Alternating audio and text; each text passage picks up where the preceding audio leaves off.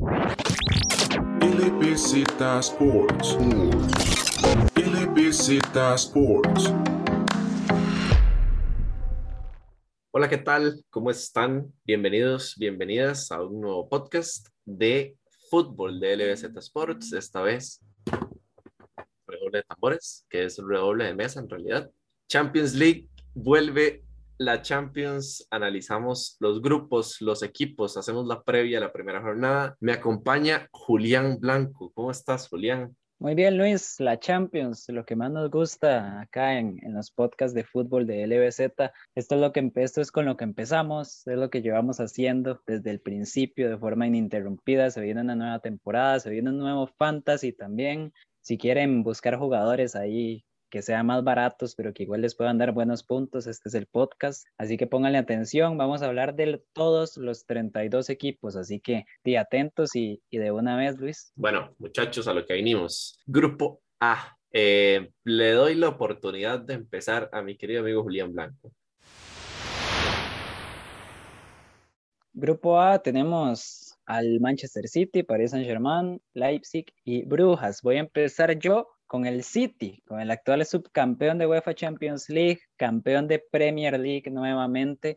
No hizo los mismos puntos que venía haciendo, pero en realidad me parece a mí que es porque no lo forzaron a, o sea, esta vez no necesitó llegar a 100 puntos para ganar la liga, la tenía ganada desde mucho antes. La verdad es seguro decir que el City fue el mejor equipo del mundo la temporada pasada, no es el que mejor la terminó, como se ve en la final de Champions, pero a lo largo de la temporada, en el año, pues sí fue el mejor equipo de lo único que se puede esperar es que continúe con la buena dinámica del City, el mismo equipo, o sea, no perdió piezas importantes y al contrario, más bien sumó a Jack Grealish, que es un jugadorazo, o sea, es una de las figuras, tal vez en la Eurocopa no tuvo el protagonismo que muchas personas le hubieran gustado, pero aquí en el City ya está empezando a jugar. Por ahí en los primeros partidos se le ha visto una sociedad con Bernardo Silva bastante interesante, así que hay que empezar a ponerle ojo otra cosa que me está llamando la atención de esta nueva temporada es que Gabriel Jesús está jugando como extremo derecho y lo está haciendo muy, muy bien.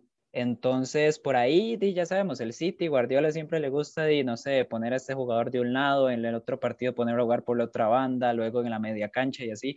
Está cambiando mucho las posiciones de los jugadores, incluso entre un mismo partido, pero al final de cuentas y las estrellas siguen siendo las mismas de siempre, ¿no? O sea, está De Bruyne, que ganó el mejor jugador de la Premier pasada, Phil Foden, que ya la temporada pasada repuntó muchísimo y hay que, hay que ver si sigue con el crecimiento, Raheem Sterling, que tuvo una Eurocopa buenísima cuando lo había sentado al propio Foden. Hay que ver si recupera, bueno, si se hace ya más constante en la titularidad. Eh, sigue Magres, eh, se fue el Kun, pero es que el Kun ni siquiera estaba siendo titular al final. Entonces, la verdad es que del City, lo único que queda es esperar lo mismo, ¿no, Luis? Pasemos ahora al PSG. A priori, el equipo favorito a ganar la Champions, pero por ese escudo y por esa historia se le baja eh, la prioridad tal vez a los primeros tres en lugar de ser el mejor favorito. ¿Por qué es el favorito el PSG? Bueno, porque tenía un equipazo y además de eso ficha a Vignaldum, a Messi y a Sergio Ramos. Y a Graf también. Y a Graf Hakimi, eh, ajá, exactamente. Entonces, estamos hablando de un equipo demasiado sólido que en ataque tiene un arsenal increíble, Mbappé, Neymar, Di María, Messi, Icardi, Draxler y en media cancha también, que viene con Wijnaldum, eh, Paredes, eh, no sé si se me escapa alguien, eh, Julián, ilumíneme, pero Berratti, Gueye, Danilo. Lo que sí me dejan bastantes dudas es el planteamiento defensivo, porque no sabemos si ya va a estar Juan Bernat, que ha venido siendo el titular, o si no va a seguir jugando Kurosawa. Por el otro lado, es definitivo que Hakimi va a ser el jugador, aunque se juegue con, con carrileros o con laterales. Hakimi va a ser el que se haga con esa banda. Lo que sí tengo la duda es si el París va a jugar con línea de tres, eh, con Kimpembe, Marquinhos y Ramos, o si va a jugar con línea de cuatro, bajando los dos laterales y jugando solo con Marquinhos y Ramos y dejando a Kimpembe en banca, o incluso poniendo a Marquinhos de contención. Creo que esa es la principal incógnita, pero vamos, a partir de ahí, recordemos cómo viene el París, que viene yéndose en semifinales contra el City en la Champions anterior, termina segundo lugar en la liga, se, va sin ganar nada más que la Copa, el, el equipo del París, y a final de cuentas es una temporada sumamente mala para el equipo que tenía, y bueno, los fichajes que hay ahora hacen ilusionarse a los inexistentes hinchas del Paris Saint-Germain con ganar su primera Champions League. Pero primero tiene que atravesar este grupo que está dificilito, Julián. Sí, sí, el grupo está dificilito porque, eh, bueno, aparte del City, también está el Leipzig, que ahorita nos va a hablar Luis, pero yo voy con el, a ver, con la cenicienta del grupo, que en realidad ya viene siendo cenicienta unas cuantas temporadas, el Club Brugge o Brujas, para traducirlo más sencillo. El actual campeón belga ya lleva siendo campeón unas cuantas temporadas. La temporada anterior cayó en fase de grupos, quedó de tercer lugar detrás del Borussia Dortmund y Lazio y perdió en 16 avos de la Europa League contra el Dinamo Kiev. Entonces, es uno de estos equipos que es recurrente verlos en, Champions, que en un grupo más accesible podría tener oportunidades de luchar por una clasificación octavos, pero que en este grupo sí se ve muy, muy complicado. Pero bueno, igual es un equipo bastante interesante, sin dudarlo, o sea, es que sin dudarlo es el mejor equipo de la liga belga y vamos con un pequeñito repaso, que es de estos repasos que hacemos de los equipos menos conocidos aquí en el EBZ. El entrenador Philippe Clement es muy flexible, o sea, cambia bastante de sistemas. Eh, no siempre usa la misma alineación, aunque sí suele usar más el 3-5-2. Es un, o sea, es exjugador con el club, lleva varios años en la institución, entonces se tiene pues este ADN, digamos, de, del equipo. Para hablar de los jugadores está Hans Vanaken, que es de hecho regular en la selección de Bélgica, incluso es titular en, en uno que otro partido. Es la figura claramente para muchas personas, es el mejor jugador de la liga belga. Es un mediocampista con mucha llegada, es muy alto, pero aún así es bastante habilidoso. Luego está el capitán, que es Ruth Bormer, que es básicamente el que aporta la creatividad en el medio campo del equipo y es el encargado del balón parado, así que lo pueden tener en cuenta para el fantasy. Está Noah Lang y Charles de Ketelaire. De Ketelaire ya la temporada pasada había hecho sus buenos puntillos en el fantasy y no era titular fijo. Ahora sí está jugando bastante más junto con Noah Lang que como digo es de estas promesas que tiene el fútbol belga y que van saliendo cada cierto tiempo. Entonces, es un equipo bastante dinámico en ataque, tiene muchos jugadores jóvenes, jugadores habilidosos que se espera que den el salto en algunos años. Y como digo, Vanaken y Bormer son como las figuras ahora sí de experiencia y los líderes del equipo. Eh, los laterales son muy importantes. Es un equipo que usa mucho centro al área, o sea, centra muchísimo al área y de ahí la importancia de, de un Vanaken, por ejemplo, que es tan alto y, y, que es tan bueno llegando desde atrás. Pero como digo, al final de cuentas no, no es un equipo que en este grupo en específico eh, se vea con muchas opciones a pesar de que pueda hacer partidos interesantes. Así es, Julián, que para mí se va a pelear el último lugar con el Leipzig creo que de las últimas cuatro temporadas tal vez que hemos visto en Europa, esta es la vez que Leipzig tiene peor equipo y que se le ve una identidad de juego más distinta, menos capacitada a hacerle daño a equipos importantes. Se va el capitán Marcel Savitzer, se va Juan Hichang, se va Conate, se va Upamecano y se va su entrenador, Julian Nagelsmann. Em, y entra muy poco. Entra eh, Andrés Silva, y entra Soboslai, que eh, ya había entrado hace seis meses, pero no había tenido la oportunidad de jugar por una lesión. Cambio de entrenador, Jesse March, que creo que lo más importante es que ha cumplido con todo el proceso de los equipos de Red Bull. Eh, entrenó en, en, en Nueva York, entrenó en Salzburg y ahora cumple con ese paso ya después de la salida de Nagelsmann y le dan la oportunidad en el, el Leipzig. Sigue básicamente con la misma tónica. Eh, es un 4-2-3-1, ya no hay tanta variación en medio campo, primero porque ya no hay tanto jugador con la salida de Savitzer y tampoco atrás. Entonces se necesita más de los laterales y el problema es que la banda derecha no está tan definido. Priori Mukiel es el que se está dejando la banda, pero Halstenberg y Klosterman por ahí siempre intentan pelear, pero siempre se pasan lesionando y por eso no, no sacan la ventaja. La media cancha y la ofensiva es lo que está más más curioso, porque vamos a ver, con la salida de Savitzer, se le abre tal vez un hueco a Forsberg, que venía jugando menos, y eh, en Kunku encuentra tal vez esa oportunidad de ser el jugador más creativo del equipo. Pero siento que pierde mucha versatilidad a la hora de moverse, como, como regularmente lo hacía Leipzig, que, que todos los jugadores ocupaban posiciones tanto defensivas como ofensivas. Ahora creo que va a ser un equipo con un plantel un poco más definido y sin tanta rotación y adelante con Andrés Silva como referencia ofensiva, que es más un poste, porque así su físico lo, lo define, pero que tiene muy buenas cualidades, muy buenas habilidades, digamos. Es un jugador que juega bien con los pies, es un jugador que, que no solo es de área, también sabe, sabe rematar desde afuera, sabe acompañarse muy bien con sus compañeros y al final de cuentas eso es importante en un delantero. Por lo demás es el mismo equipo, la delantera está bastante parecida, con Pulsen como la figura histórica y creo que sí, es justamente lo que decía al principio, es un equipo que puede contar tal vez con la posibilidad de sacarle algún punto a estos grandes, pero no creo que les robe la clasificación, porque está mucho peor que las temporadas anteriores. Yo lo veo sencillo, Luis, para mí el City de primero, el París de segundo, el Leipzig de tercero y el Brujas a casa. Estamos de acuerdo, Julián. Eh, ahora una dinámica interesante que le propongo, un par de jugadores a destacar para ese fantasy, para la gente que quiera conocer. A ver, es que los, los obvios siempre están, ¿no? No, no, los obvios no, los obvios no. Esos la gente tipo De Bruyne, Neymar, Mbappé, esos siempre Messi o siempre van a ser puntos, ¿no? Ok, jugadores que no se podría esperar uno para que hagan los puntos. Eh, hagamos esto, yo voy a decir uno del Brujas y Luis dice uno del Leipzig para tener un poquito de, de, diferencias. Yo del Brujas, em, Hans Vanaken o Noah Lang.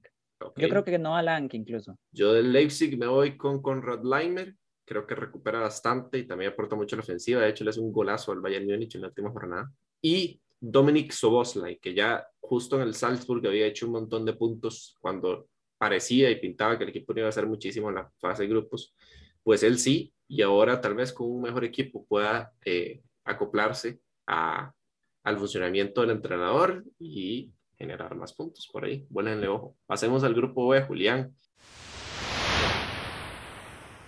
Un grupo que a mí personalmente me interesa mucho y a Julián yo sé que también. El grupo más bonito, Luis, de la Champions. Sí, así es. El grupo de la muerte con el Atlético de Madrid que llega como campeón, el Liverpool, el Porto y el Milan. Aquí hay algo muy curioso, que todos los equipos han ganado Champions, menos el que entra como líder del grupo. O sea, el grupo está brutal porque ese equipo que no ha ganado Champions se armó para ganarla este año. Entonces, eh, dejemos que empiece Julián otra vez. Que empiece Julián con el flamante campeón español que va por el bicampeonato, porque como dijo Luis, yo creo, no, yo creo no, con, bastante seguridad digo que este es el mejor equipo que ha tenido el Atlético de Madrid en toda su historia, por jugadores, ¿verdad? O sea, por lo que hablamos de fichas, es el mejor equipo. Simeone nunca había tenido tantas variantes, tantas opciones, tanta calidad y es, o sea, lo que se puede esperar es que el Atlético haga una muy buena temporada porque es que no hay de otra. Viene de ser campeón español, Simeone la temporada pasada ya hizo cambios, por ahí jugaba línea de tres en salida de balón con Mario Hermoso, eh, incorporó a Llorente, que hizo una temporada brutal, Carrasco también es una temporada brutal, llegó Luis Suárez para aportar goles, y el Atlético esta temporada solo se espera que mejore, que siga con lo de la temporada anterior, pero es que los fichajes son muy, muy acertados. Llegó Griezmann, o más bien volvió Griezmann, que cuidado si recupera un poco el nivel que tenía cuando, cuando se fue,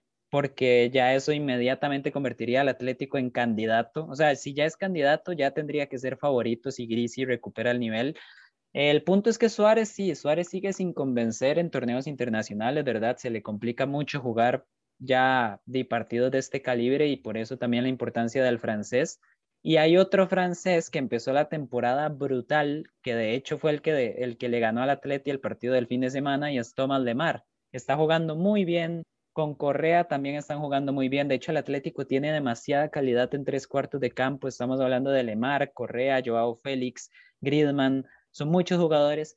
Y a eso hay que sumarle el medio campo, que ya no solo es Coque y Llorente, sino que ahora está Rodrigo de Paul. De Paul que viene de una Copa América brutal, una serie impresionante, entonces de verdad que el Atlético tiene muchas chances. A mí sinceramente lo que más me preocupa de este equipo es Simeone, o siento que es el que, el que más podría equivocarse en uno que otro planteamiento, pero es que a pesar de eso puede suceder lo de este fin de semana, repito, o sea, el planteamiento inicial no es el más bueno, pero de repente Simeone mete tres, cuatro cambios con Dogbia, Lemar y di ganas el partido. Entonces, de este Atlético es un grupo bastante difícil, pero es un grupo bastante bueno para que se vaya midiendo desde que inicia la temporada. Estamos en la misma sintonía porque yo como fan del Liverpool vengo en la misma situación. Eh, Liverpool está recobrando su mejor nivel y es que su mejor nivel depende de cómo esté el aparato defensivo, porque la parte ofensiva al final en cualquier equipo que no tenga Timo Werner se puede resolver muy fácil. Van Dijk está igual a como se fue, incluso mejor y llega con Matip, que la gente infravalora muchísimo a Matip, pero cuando está en forma es de los mejores centrales del mundo sin ninguna duda. Recordemos que fue la dupla de Van Dijk a la hora de ganar la Champions League y también sin ningún tipo de duda fue top 3 de los mejores centrales de esa temporada junto con Ramos y Van Dijk. Cosas que acotar del Liverpool. Gana un poquito más de profundidad en defensa con Conate y con la recuperación de Joe Gómez, que es algo que no tenía la Champions League anterior, que ya justamente había entrado, o sea, jugó un partido Van Dijk y ya después de ahí el Liverpool no tuvo una defensa fija durante el resto de la temporada. Eh, laterales son los mismos y de hecho Trent está en un muy buen nivel a diferencia de la temporada pasada, por lo menos el inicio en el que empezó bastante mal.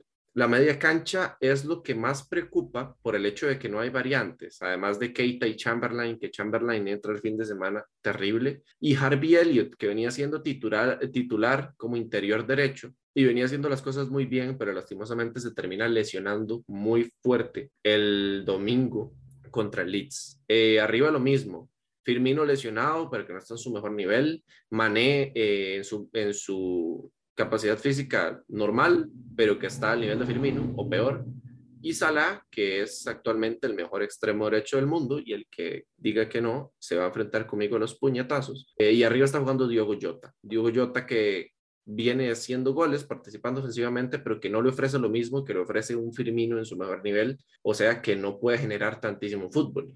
Eh, entonces vemos el Liverpool como como un equipo más explosivo y menos tal vez como de control y la presión exactamente igual a la que ofrece Klopp casi siempre. Problemas del Liverpool en esta Champions, que tiene un equipo muy marcado y ofensivamente al menos no tiene muchas variantes. Se le fue Shakiri eh, y se quedó Minamino. Eso es un problema. Pero por lo demás, el Liverpool es lo mismo. Eh, esperar lo mismo, que sea contendiente al título por su historia y por sus jugadores, que eh, clasifique el grupo junto con el Atlético de Madrid. Y para evitarlo, vamos a hablar del gigante el Milan, yo soy fan del Inter, pero es que me llena de felicidad, o sea, me llena el corazón ver al Milan en una Champions League. Siete años tuvieron que pasar para que el AC Milan volviera a una UEFA Champions League y súper merecido. Subcampeones actuales en Italia, por mucho tiempo, de hecho, fueron líderes. Al final se les no les aguantó la gasolina, pero, pero fuera de eso, la temporada fue muy positiva. Perdieron en 16 avos de Europa League contra el Manchester United en un partido que en aquel, bueno, en una serie que en aquel momento pintaba que podría, que iba a salir el campeón de ese duelo, al final fue el Villarreal, pero vean que el United igual termina llegando a, la final. Y hablar un poquito del Milan para esta temporada, Stefano Pioli, que desde que tomó al equipo lo ha hecho muy bien, ha aprovechado al máximo los jugadores que tiene. Curioso ya la temporada pasada. Nada más acotar que los fans del Milan no querían a Pioli cuando lo iban a nombrar. Sí, el problema es que todo en el Milan era como fatalista sea, todo lo que pasaba ya la gente como que se preocupaba porque todo venía pasando tan mal que, que todo lo que iba a pasar después tenía que seguir siendo malo. Y la temporada pasada cambia un poco. De hecho, la temporada antepasada ya el Milan había mejorado, ya se había metido en competiciones europeas. Y ya esta temporada que acaba de pasar, como digo, estuvieron siempre de principio a fin en el top 3 de la liga italiana. Es un equipo que eso sí, lo que más le afecta es el fondo de banquillo. O sea, lo contrario del Atlético, que, le pasaba mucho al Atlético antes, por eso los comparo, que el Atlético como que le costaba tener recambios de ciertas piezas, al Milan es lo que le cuesta en este momento. Eh, Frank Kessie, para mí es el jugador más importante del equipo y no tiene recambio. O sea, si se lesiona Kessie hay problemas. La ventaja es que Tonali, que es una de las mayores promesas del fútbol italiano, ya está empezando a, a, retomar el nivel que mostró en un principio y no el de la temporada pasada que fue bastante decepcionante. La defensa, uno de los puntos fuertes del Milan, es uno de los equipos con mejor defensa de todo el fútbol italiano, y no solo porque sean sólidos, porque a ver, un Kjaer, Romagnoli, Tomori, Calabria, Teo Hernández, o sea, son de los mejores jugadores en su posición en la liga italiana, pero es que además de eso, es un equipo que juega un ritmo muy alto, o sea, para estar en la liga italiana, el Milan juega muy, muy, muy alto, o sea, juega muchas revoluciones y esto los ayuda también a, aguantar o a incomodar a los rivales para que no puedan atacarlos de la mejor manera. Si no me equivoco, han recibido un gol nada más, Julián, en toda la temporada. Sí, y a eso es lo que voy, porque al Milan se le va a Donnarumma, que es, es uno de los, de los estandartes del equipo. Se les va a Donnarumma justo cuando logra clasificar a Champions con el Milan después de tantos años, pero contratan a Mike Magnon, que es un portero que ya la temporada pasada en la liga francesa lo hizo súper bien y en esta temporada con el Milan está demostrando que era el fichaje ideal. Entonces, el Milan vuelve a Champions, lo hace en un buen momento, tiene una dirección deportiva muy buena, o sea, si pierden jugadores importantes, traen jugadores que tal vez no tengan el mismo cartel, pero que pueden suplirlos. Y al final de cuentas, las dudas que me deja este equipo es el ataque, si soy sincero, porque, a ver, Slatan no debería ser la, la, o sea, no deberían depender de Slatan a este punto. Ante Revich hace goles, pero no está jugando su mejor fútbol. Leao es muy inconsistente, entonces por ahí es que podrían venir las dudas, pero sin duda volver a ver al Milan va a ser algo hermoso y la jerarquía que tiene, yo estoy seguro que le va a hacer ganar puntos y, e incomodar a, Díaz, prácticamente el que se le ponga enfrente. Ahora sí, pasemos al último equipo del grupo, el Porto. El Porto que tiene la particularidad de que es el mismo 11, básicamente, el de Conceizao, que el de la temporada pasada en el que terminan siendo sorpresa. Porto cuenta con, con una defensa no tan sólida, pero que los nombres sí, sí destacan sobre el resto. Recordemos lo que le costó al Chelsea la temporada pasada superar al Porto y que termina sacando la Juve con un gran partido de Pepe, de hecho. Luego, en media cancha, Sergio Oliveira ha perdido el protagonismo que tenía la temporada pasada por eh, decisiones internas del club. Básicamente quería salir, al final no logró salir, eh, había problemas ahí contractuales, pero el, el, el, Porto ha sabido cómo reponerse y reinventarse en esas líneas y a partir de eso creo que eh, tiene un mejor equipo porque ficha a Grujic, que estaba en préstamo del Liverpool, y también recupera jugadores que le puedan suplir a Sergio Oliveira, que al final sí termina jugando y, obviamente reencontrándose con el equipo, porque además de ser figura, ya se sabe que no va a salir y bueno, tiene que contar al entrenador con él. Arriba, lo más importante, se queda Taremi, se queda el Tecatito, que a priori parecía salir, y un Luis Díaz, que también se suponía que el Everton lo quería. Porto tiene la particularidad de que ese 4-2-3-1 lo transforma muchísimo con Seizao. A veces puede igual terminar jugando con esos eh, dos extremos como carrileros para ayudar a los, a los laterales y metiendo un poco más a su medio campo a generar. Y eso es lo importante del puerto. Este grupo está muy bueno porque creo que todos los equipos tienen una muy buena dinámica y todos van a salir a jugar fútbol. No es como que vamos a tener partidos muy feos en los que los equipos se van a quedar como atrás y sin proponer, o, se van a quedar limitados frente al poderío del rival. Tal vez cuando se enfrente el Porto de visita, alguno que otro equipo puede costarle un poco más, pero sin dudas en casa, creo que el Porto va a jugar de igual a igual y a buscar sus chances porque también está peleando un puesto en la próxima Europa League. Creo que a eso va a apostar. Y quién quita y se termina metiendo a la clasificación de Champions, uno nunca sabe, porque es un equipo, un grupo de verdad muy bueno eh, y el Porto tiene jugadores y la misma base y el mismo entrenador del equipo que se termina metiendo la temporada pasada. Predicciones, Luis, de una. Liverpool líder y Atlético segundo. Nada más por el hecho de que el Atlético le gusta empatar un par de partidos eh, y creo que el Milan va a complicar. De hecho, creo que va a ser de estos grupos que se va a definir en la última jornada los clasificados, porque va a estar muy, muy parejo. ¿Y la ficha para el, para el Fantasy? Para el Fantasy. Tiremos del Milan y del Porto, porque del Liverpool y del Atlético yo creo que todo bien. Del Milan tiraría ante Revich porque viene haciendo bastantes asistencias, aunque no esté haciendo tanto gol y jugando tan bien. Y a Frank Kessie, creo que le toca hacer los penales, le toca generar y recupera muchísimo también. Entonces es una buena ficha para el fantasy. Recuerden que en este fantasy sí valen las recuperaciones de valor. Y bueno, voy yo de mi parte. Para mí, eh, estoy de acuerdo. En realidad, el Liverpool de líder, el Atlético de segundo, por lo mismo que dice Luis, al Atlético le gusta mantener más, o bueno, más conservador en cuanto a resultados. La Europa League sí va a estar bien, bien duro. Eh, se lo voy a dar al Milan por jerarquía la verdad, me parece que el Milan va, a poder sacarle los puntos al Porto y no al revés, entonces pongo al Milan en, Europa League. Y para decir un jugador del Fantasy, yo voy a decir que sí, en realidad. Pero bueno, eh, para decir a alguien del Porto, voy a decir al, al que todo mundo tenía a final de la temporada pasada y que no veo por qué debería cambiar, que es Sergio Oliveira. Entonces, lo podemos dejar por ahí, Luis. Pasamos al grupo C. Así es, Julián. Pasemos al grupo en donde se encuentran el Sporting Club de Portugal como flamante campeón de la Liga Portuguesa después de más de 20 años. El Borussia Dortmund, que viene con un equipo sólido, que no se le fue casi nadie la temporada pasada, a excepción de Jadon Sancho. el Ajax y el Besiktas. Tres equipos que creo que van a competir muy bien y esa visita a Turquía, pase lo que pase, va a ser complicada para cualquiera. Y empecemos con el Dortmund de Marco Rose. El problema que tiene ahorita el Dortmund es que tiene mucha lesión, creo. Eh, tiene jugadores que tal vez no sean tan, tan importantes, pero que sí, al final de cuentas, son esas variantes que ocupa el club lesionados, como Thorgan Hazard, como Nico Schulz, que al final son variantes posicionales y que pueden formar parte del equipo en, algún, en alguna necesidad. Creo que se va a ver un poco limitado por, por esa carencia de banquillo, tal vez, pero en el momento que lo recupere, el Dortmund puede, obviamente, ser un equipo sumamente peligroso.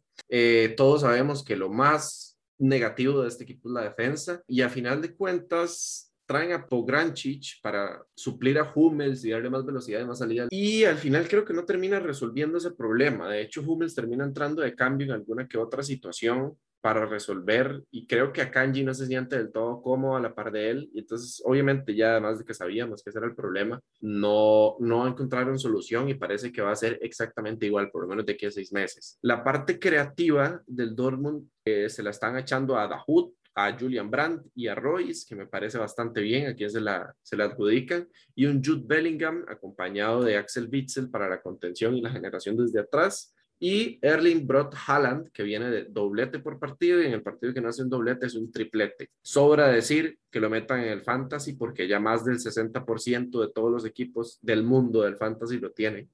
Así que es totalmente comprensible que todo el mundo lo vaya a tener. Haaland y 10 más, dicen muchos, para mí no. El Dortmund tiene muchísima capacidad ofensiva Royce está recuperando su mejor nivel, pierden a Sancho, eso sí, pero Brandt también está en una muy buena capacidad y se asocian bien con Dahoud y Bellingham. Creo que eso es por parte del Dortmund. Es un equipo que creo le va a dar para clasificar de líder de grupo, tal vez peleándoselo ahí con el Ajax y el Sporting, pero para mí va a clasificar de líder.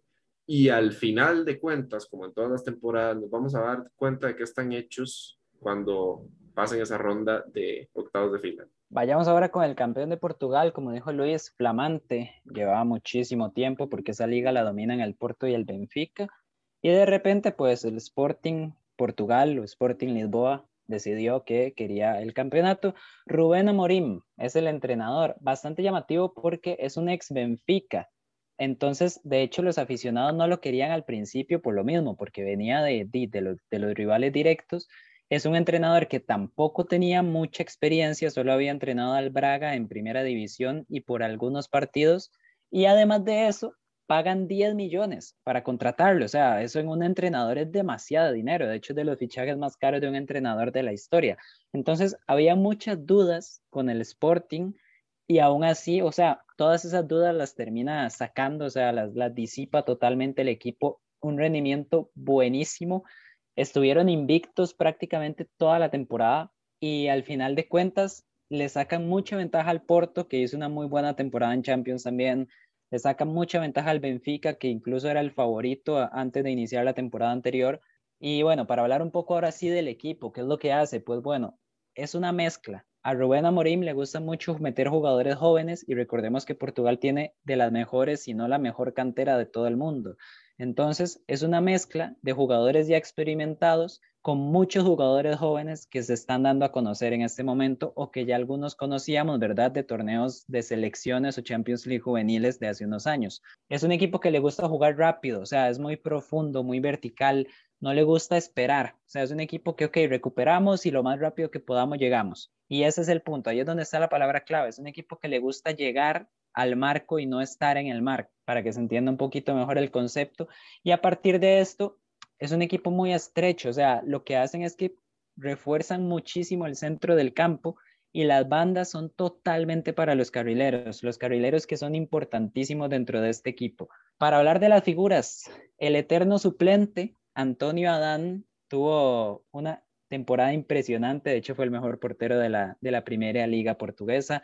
En defensa muy sólido, Sebastián Coates es el líder, como digo, de estos que ponen la experiencia en el equipo, pero también hay muchos jóvenes. Tener en cuenta Pedro González, que es el máximo goleador de este equipo, es el que yo pondría para el fantasy, de hecho. Pedro Porro, lateral, bueno, carrilero derecho, español, que de hecho la temporada que hizo con el Sporting le valió la convocatoria de Luis Enrique a más de, uno, a más de una fecha FIFA Y además de eso, un jugador que llegó incluso a ser titular en las rondas finales de la Eurocopa, que es Joao Paliña, que yo no soy tan fanático, pero debo admitir que cumple un rol muy importante dentro del equipo, que es recuperador, dar el sostén a la media cancha. Entonces, el Sporting es un equipo bastante atractivo, tiene jugadores muy jóvenes, sobre todo en, el ataque, y de lo que se queda a esperar es que ojalá puedan seguir con el buen rendimiento de la temporada anterior y es un grupo que se presta para poder verlos, ¿por qué no?, en unos octavos de final.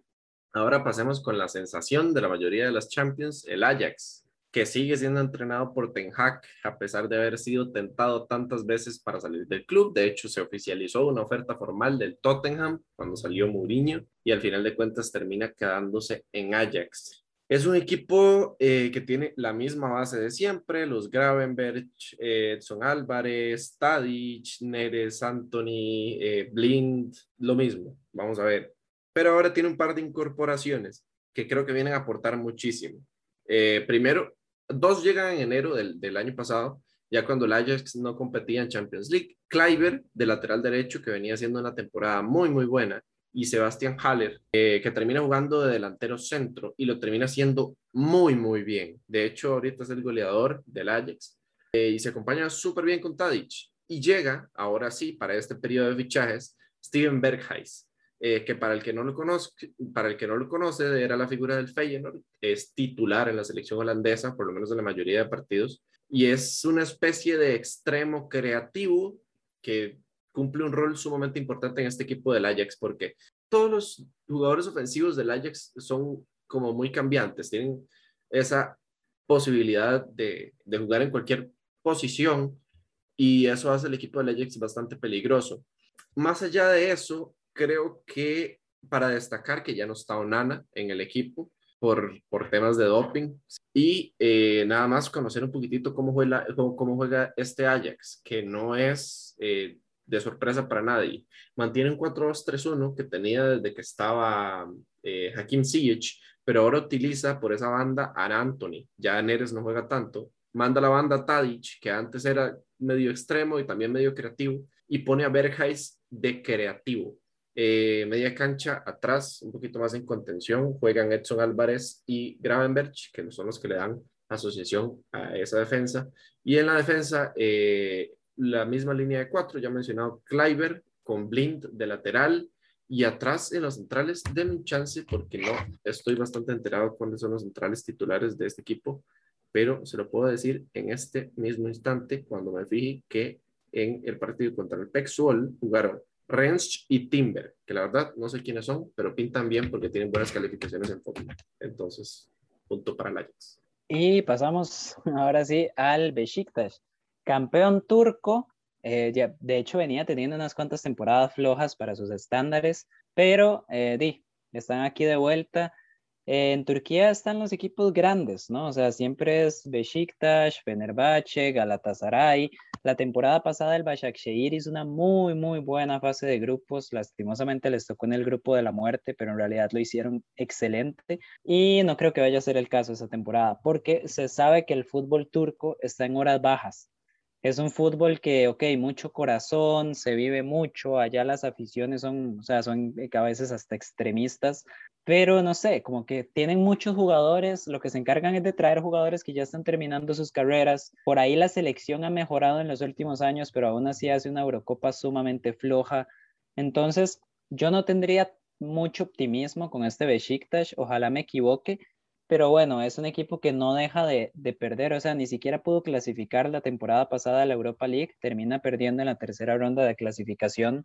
Y bueno, para hablar un poquito del equipo, el entrenador es Sergen Yalchin, que no hay mucho que decir de él. Vamos a ver, jugó de hecho en los cuatro equipos grandes de Turquía, que eso sí es bastante excepcional, pero eh, bueno, ha estado en las ligas menores del club, eh, ganó el doblete la temporada anterior, Figuras, figuras, vamos a ver, jugadores conocidos, estaría Domagoj Vida, que es el central de la selección croata, eh, Michi Batshuayi, que está recién contratado, por ahí ya anotó un par de golcillos con el equipo, Miralem Pjanic, es de lo más llamativo, tuvo su debut el fin de semana anterior, excelente, Pjanic es un jugador con muchísima calidad, entonces sí es de estos fichajes que se siente que pueden aportar, y para decir jugadores menos conocidos, Rashid Gesal, que es el argelino, es de las figuras, Alex Teixeira también, el brasileño. El portero es muy joven y es muy bueno, tiene mucha proyección, se llama Ersin Destanoglu. Hay que, es de estos jugadores que sí podrían ser un poquito más interesantes. Y está el canadiense también, Sael Larin, que, que no ha jugado tanto tal vez con la selección, pero es, es de los mejores jugadores que tiene Canadá y lo podríamos conocer un poco más acá en, en CONCACAF. Eh, ¿Qué decir del equipo? Ok, le gusta jugar a un ritmo asfixiante los primeros minutos. De hecho, la gran mayoría de goles del Besiktas llegan en los primeros 30 minutos de partido. El problema es que después de esos 30 minutos el equipo se cae y, y ya el nivel se nota, un, o sea, se nota un cambio de nivel bastante significativo que puede llegarles a afectar en estas instancias europeas. Es un equipo que no ha recibido goles hasta el momento en la liga turca, no ha recibido goles en contra, pero aún así es muy propenso a cometer errores en defensa. Entonces, vamos a ver, el grupo, como digo, es de los grupos más abiertos que hay en la Champions, pero yo personalmente no le tendría tantas esperanzas, no solo por el equipo en sí, sino por el contexto de la liga turca, que tampoco viene siendo de lo mejor que hay. Y me le adelanto a Luis de una vez. Eh, para decir jugadores del Fantasy, yo voy a decir del Besiktas y del, del Sporting, uno de cada uno.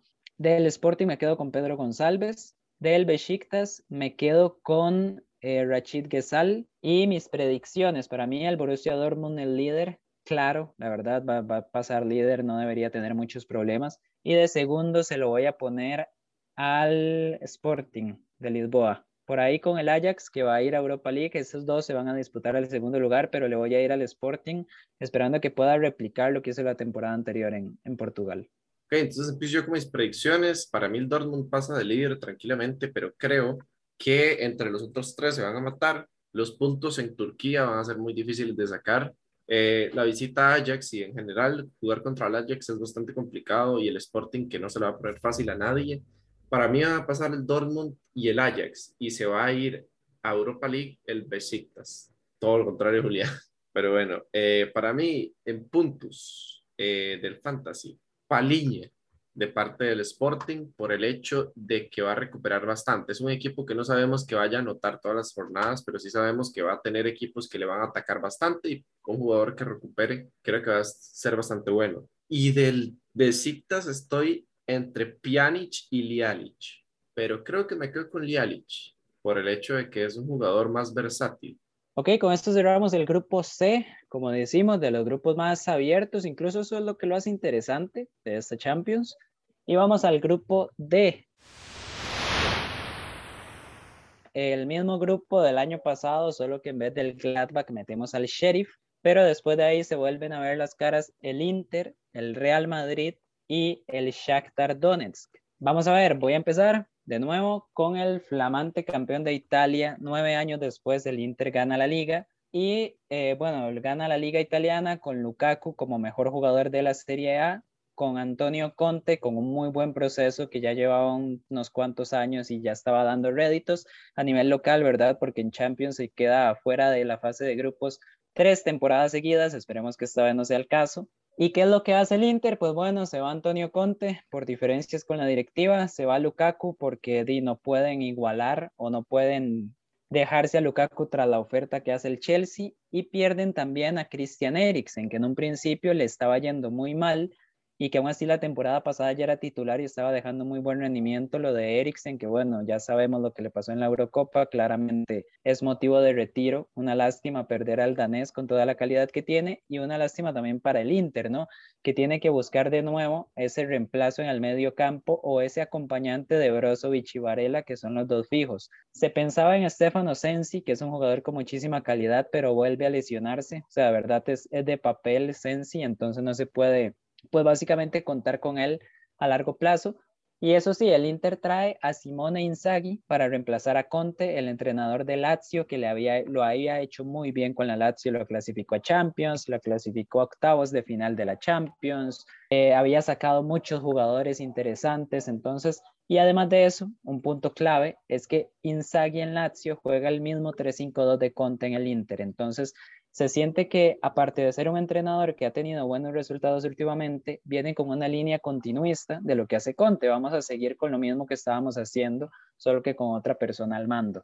Inzaghi decide traerse a Joaquín Correa de la Lazio, que en su primer partido anota un doblete. Se espera que vaya a ser recambio. Los titulares deberían ser Checo con Lautaro y Correa entrando de cambio, que no está mal, claramente. El punto es que es imposible reemplazar a Lukaku. Pero bueno, el Inter mantiene Lautaro y con Checo al menos puede mantener ese perfil de, de, bajar balones, de sostener a los centrales y dejar que Lautaro sea el que esté un poco más liberado, similar a lo que se hacía la temporada pasada. Además de eso, se va a Graf, que es súper importante porque para Conte los carrileros son claves. Se va a Graf y traen a uno de los mejores carrileros de la Eurocopa, que es Denzel Dumfries, el holandés. Y por si fuera poco, el carrilero izquierdo, que es Perisic, que no es fijo, traen a Federico Di Marco, jugador del Elas Verona, que ha hecho una temporada buenísima y yo personalmente espero que termine ganándole el puesto a Perisic. Entonces, y por último, lo olvidaba, llega Hakan Chalhanoglu que se lo quitan directamente al Milan.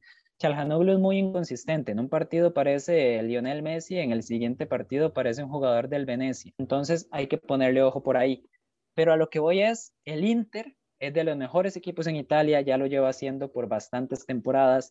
Pierde jugadores o fichas importantísimas dentro y fuera del campo, pero tiene un mercado que siento yo no del mismo nivel, pero sí logra reemplazarlo con buenas fichas. Y el problema y el gran debe del Inter es las competencias europeas. No se puede volver a quedar en una fase de grupos, mucho menos quedarse fuera de Europa League como ya lo hizo la temporada pasada. Y básicamente es el mismo grupo con el Shakhtar, el Madrid y el Sheriff que debería ser más accesible que el Gladbach. Y pues bueno, o sea, el Inter tiene que estar sí o sí en octavos y no puede haber otra meta que no sea esa. Así es, Julián. Pasemos ahora al equipo más ganador de la historia de la UEFA Champions League, el Real Madrid, que con la llegada de Ancelotti juega en 4-3-3, bastante clásico en los equipos de Ancelotti. Y otra cosa que es bastante clásica es que le dé la generación de juego a sus extremos. Vinicius lo viene haciendo muy bien. Es increíble que ya haya aprendido por lo menos a tirar porque ya lo habíamos venido diciendo, Vinicius en el momento en el que aprendiera a tirar iba a ser de los mejores del mundo porque sabe muy bien el tener la pelota y el driblar. Ahora va encontrando su, su mejor nivel, Benzema está en un nivel superlativo, están tratando de encontrar a Hazard, pero por aquello de que no funcione se traen a Bale de vuelta, no se lo ceden al Tottenham y ahí lo tienen como recambio, al igual que Rodrigo y Asensio. En media cancha Vienen jugando Modric, Casemiro y Valverde. No sé la verdad que tenga Cross, pero estoy seguro totalmente de que en el momento que Cross vuelva va a quitarle el lugar a Federico Valverde. Pero tienen en Valverde un jugador que puede jugar en cualquier posición, que lo vimos cerrar la temporada europea jugando como lateral derecho la temporada anterior en la eliminatoria contra el Chelsea y contra el Liverpool.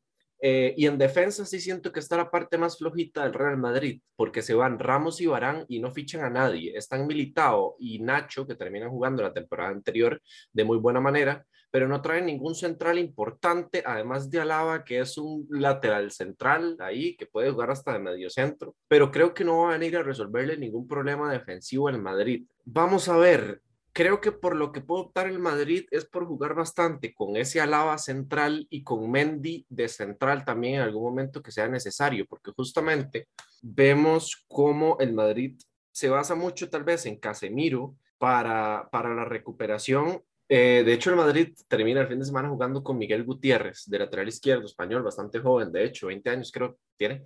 Eh, y Mendy no termina jugando. No sé si es por decisión técnica o por lesión, creo que sí.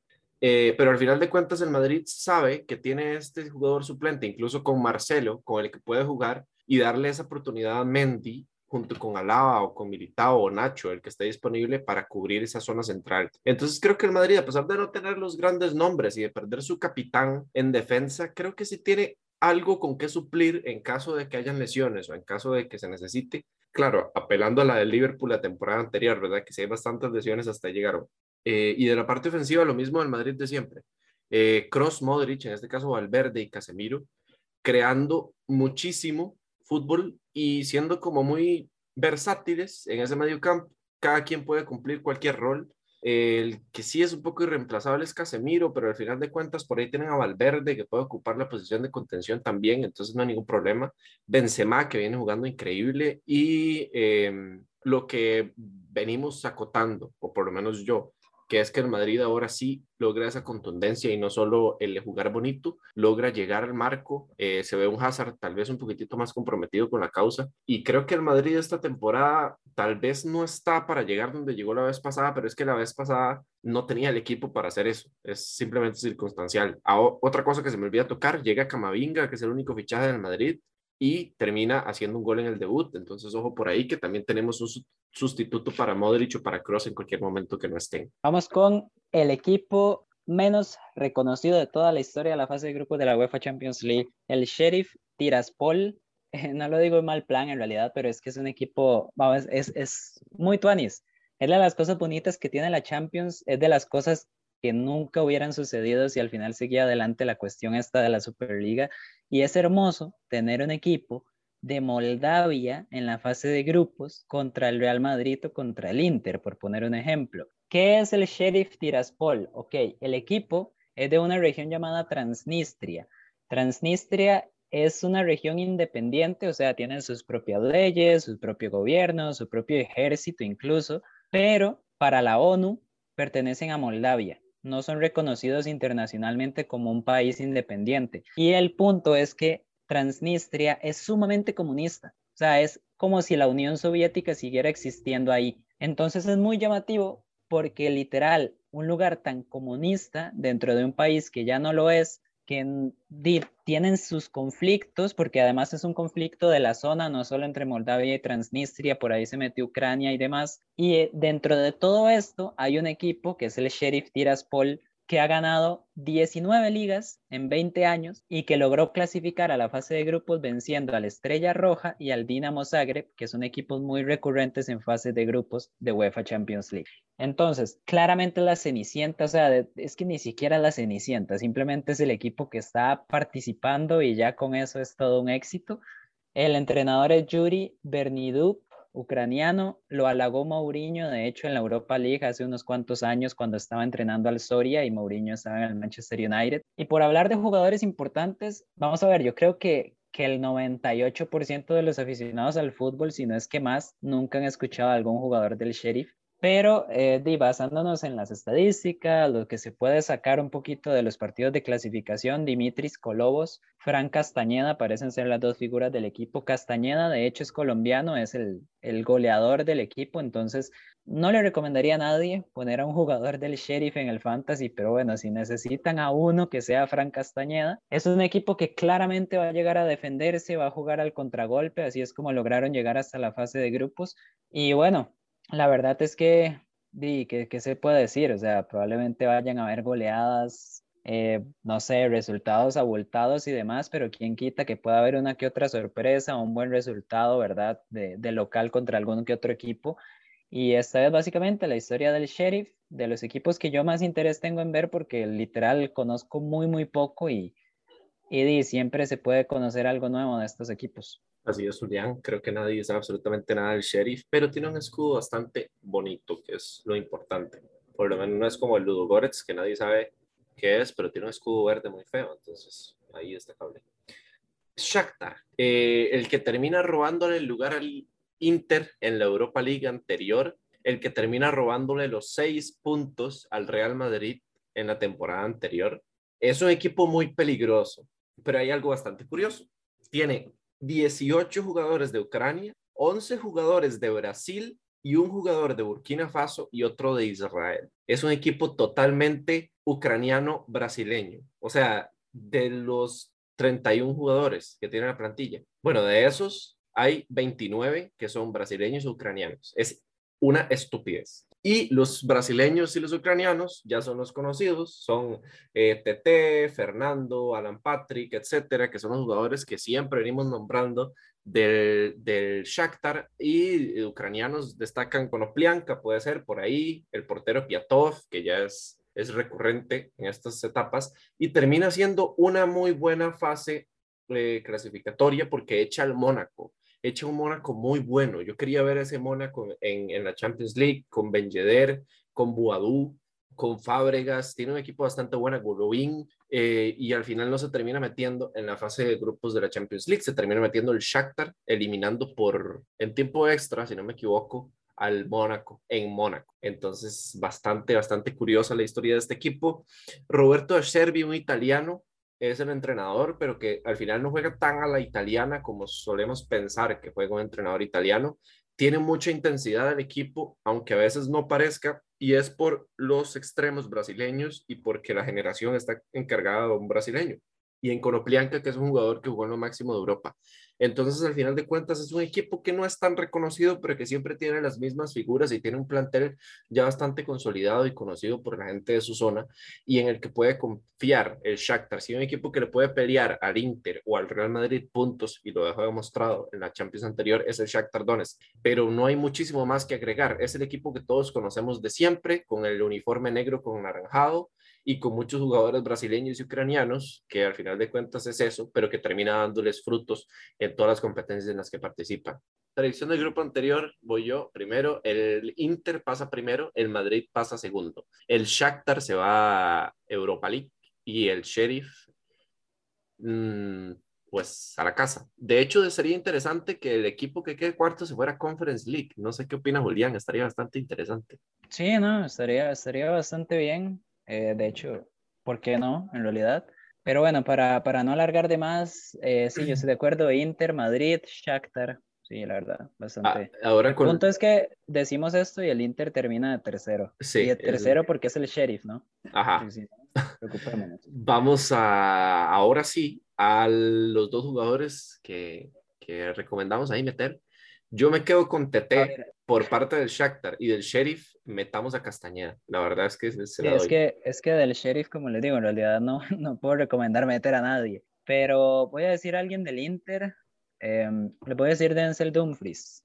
Mm. Viene haciendo, hizo una Eurocopa buenísima, fue de los jugadores que más puntos hizo en la Euro y en el Inter probablemente vaya a tener protagonismo. No creo que en esta primera jornada, pero sí para después podría ser una pieza bastante interesante. Y si no, el carrilero del otro lado, que es Di Marco, también lo pueden tener en cuenta. Vámonos ahora sí con el grupo del Bayern, Barcelona, Benfica y Dinamo de Kiev, Julián. El Bayern, de una vez, el campeón alemán de los favoritos al título, y es que siempre tiene que ser de los favoritos. Dio la temporada pasada contra el Paris Saint-Germain, eh, una serie que por merecimiento debió haber ganado el Bayern en realidad, pero el fútbol no es de merecimiento, ya lo sabemos. Eh, cambiaron, hay varios cambios. Hansi Flick ya no está, se fue a entrenar a la selección alemana y llegó Julian Nagelsmann. El Bayern se encargó de quitarle todavía más al Leipzig de lo que podía quitarle ya le quitó a Nagelsmann, le quitó a Upamecano y le quitó a Savitzer, que Savitzer todavía no ha entrado en la dinámica del equipo, entonces no esperemos que vaya a ser titular. De hecho, es que es muy difícil, porque a ver, ¿a quién va a sentar Savitzer? Sientas a Müller, sientas a Kimmich, sientas a Goretzka, el punto es este. Eh, probablemente vaya a ser una rotación entre, entre varios jugadores, porque ya sabemos que el Bayern tiene demasiada calidad y, y jugadores de sobra de la media cancha hacia adelante. Y el problema, como siempre, como estas últimas temporadas, incluso la del sextete, viene siendo la defensa. Eh, traen a Upamecano, pero Upamecano no es en realidad la solución. Es un jugador todavía muy joven, es muy impulsivo, arriesga demasiado cuando no es necesario y no siento que vaya a... A ver, es muy bueno en el plano físico, puede servir para corregir a campo abierto, que es algo de lo que le costaba al Bayern, pero no me parece la solución a los problemas defensivos que tienen y ahí es donde sigue estando el punto flaco, porque en lo que es ataque, la verdad es que es imposible que el Bayern Múnich en un partido no haga dos goles, la verdad. Sobre todo teniendo a, Lewandowski y a un Leroy Sané que está empezando la temporada muy bien jugando en banda izquierda, no jugando a pie cambiado, que es a tener en cuenta. Entonces, el mismo Bayern de siempre, el mismo Bayern candidato con jugadores de primer nivel de los mejores en sus posiciones, y pues bueno, lo que queda es esperar si Nagelsmann logra paliar los problemas defensivos y ver cómo, qué añade, ¿no? Porque la idea de Nagelsmann en el Leipzig siempre era ser muy flexible, jugadores que juegan en varias posiciones, cambiar de sistema táctico, ir ajustando incluso en el transcurso de los partidos, así que Nagelsmann probablemente lo siga haciendo, tiene jugadores para hacerlo y solo queda esperar ver el cómo. Eh, luego de repasar un poquitito al Bayern, pasemos ahora sí a darle la vuelta al Barcelona. Em, es un equipo bastante curioso porque se les va Messi, se les va Griezmann, y un par de fichillas que se van además como Pjanic, como Emerson, etcétera, que la verdad no son tan trascendentes. El Barça tiene, creo que, una oportunidad de oro, porque es un equipo que tiene muy buenos jugadores y lo ha demostrado en estas primeras jornadas de liga con Depay metiéndose muchísimo. Griezmann, que había estado participativo también, ahora ya no forma parte del club, obviamente. Eh, Bright White, que lastimosamente se lesiona, que venía haciendo una muy buena temporada. Pedri y De Jong, que venía acompañando bastante bien. Pero creo que el Barça tiene esta vez un equipo bastante sólido, porque ya no dependen tanto de un solo jugador. Eh, por ahí se traen al Kun Agüero también, que supongo que va a ser variante por lo menos la mayoría del tiempo, pero se traen también a Eric García para acompañar a los centrales juveniles y los laterales también que tenía el Barcelona, y a Piqué, a Lenglet y a un Titi que un Titi termina llorándole a la porta porque lo están tratando muy mal en el club y demás. Pero creo que es la parte más complicada del Barça, resolver sus problemas en defensa y Eric García lo ha venido haciendo bastante bien, por lo menos las primeras jornadas de la liga. Media cancha, lo mismo de siempre, un Busquets muy sólido, pero que ya el ritmo no le da para tantísimo, aunque no sea necesario, porque con la calma y el control del juego que tiene, se le hace bastante fácil ser protagonista. Frankie de Jong, que lo están utilizando más como un box to box y al final es mejor que no lo utilicen de central o demás, como lo venía utilizando en temporadas anteriores. Y Pedri, que es obviamente la joya del Barça en este momento. El Barcelona recupera a Ansu Fati, que es una muy buena carta ofensiva, a la par de Ousmane Dembele, que creo que son los dos extremos más punzantes de todo el Barça.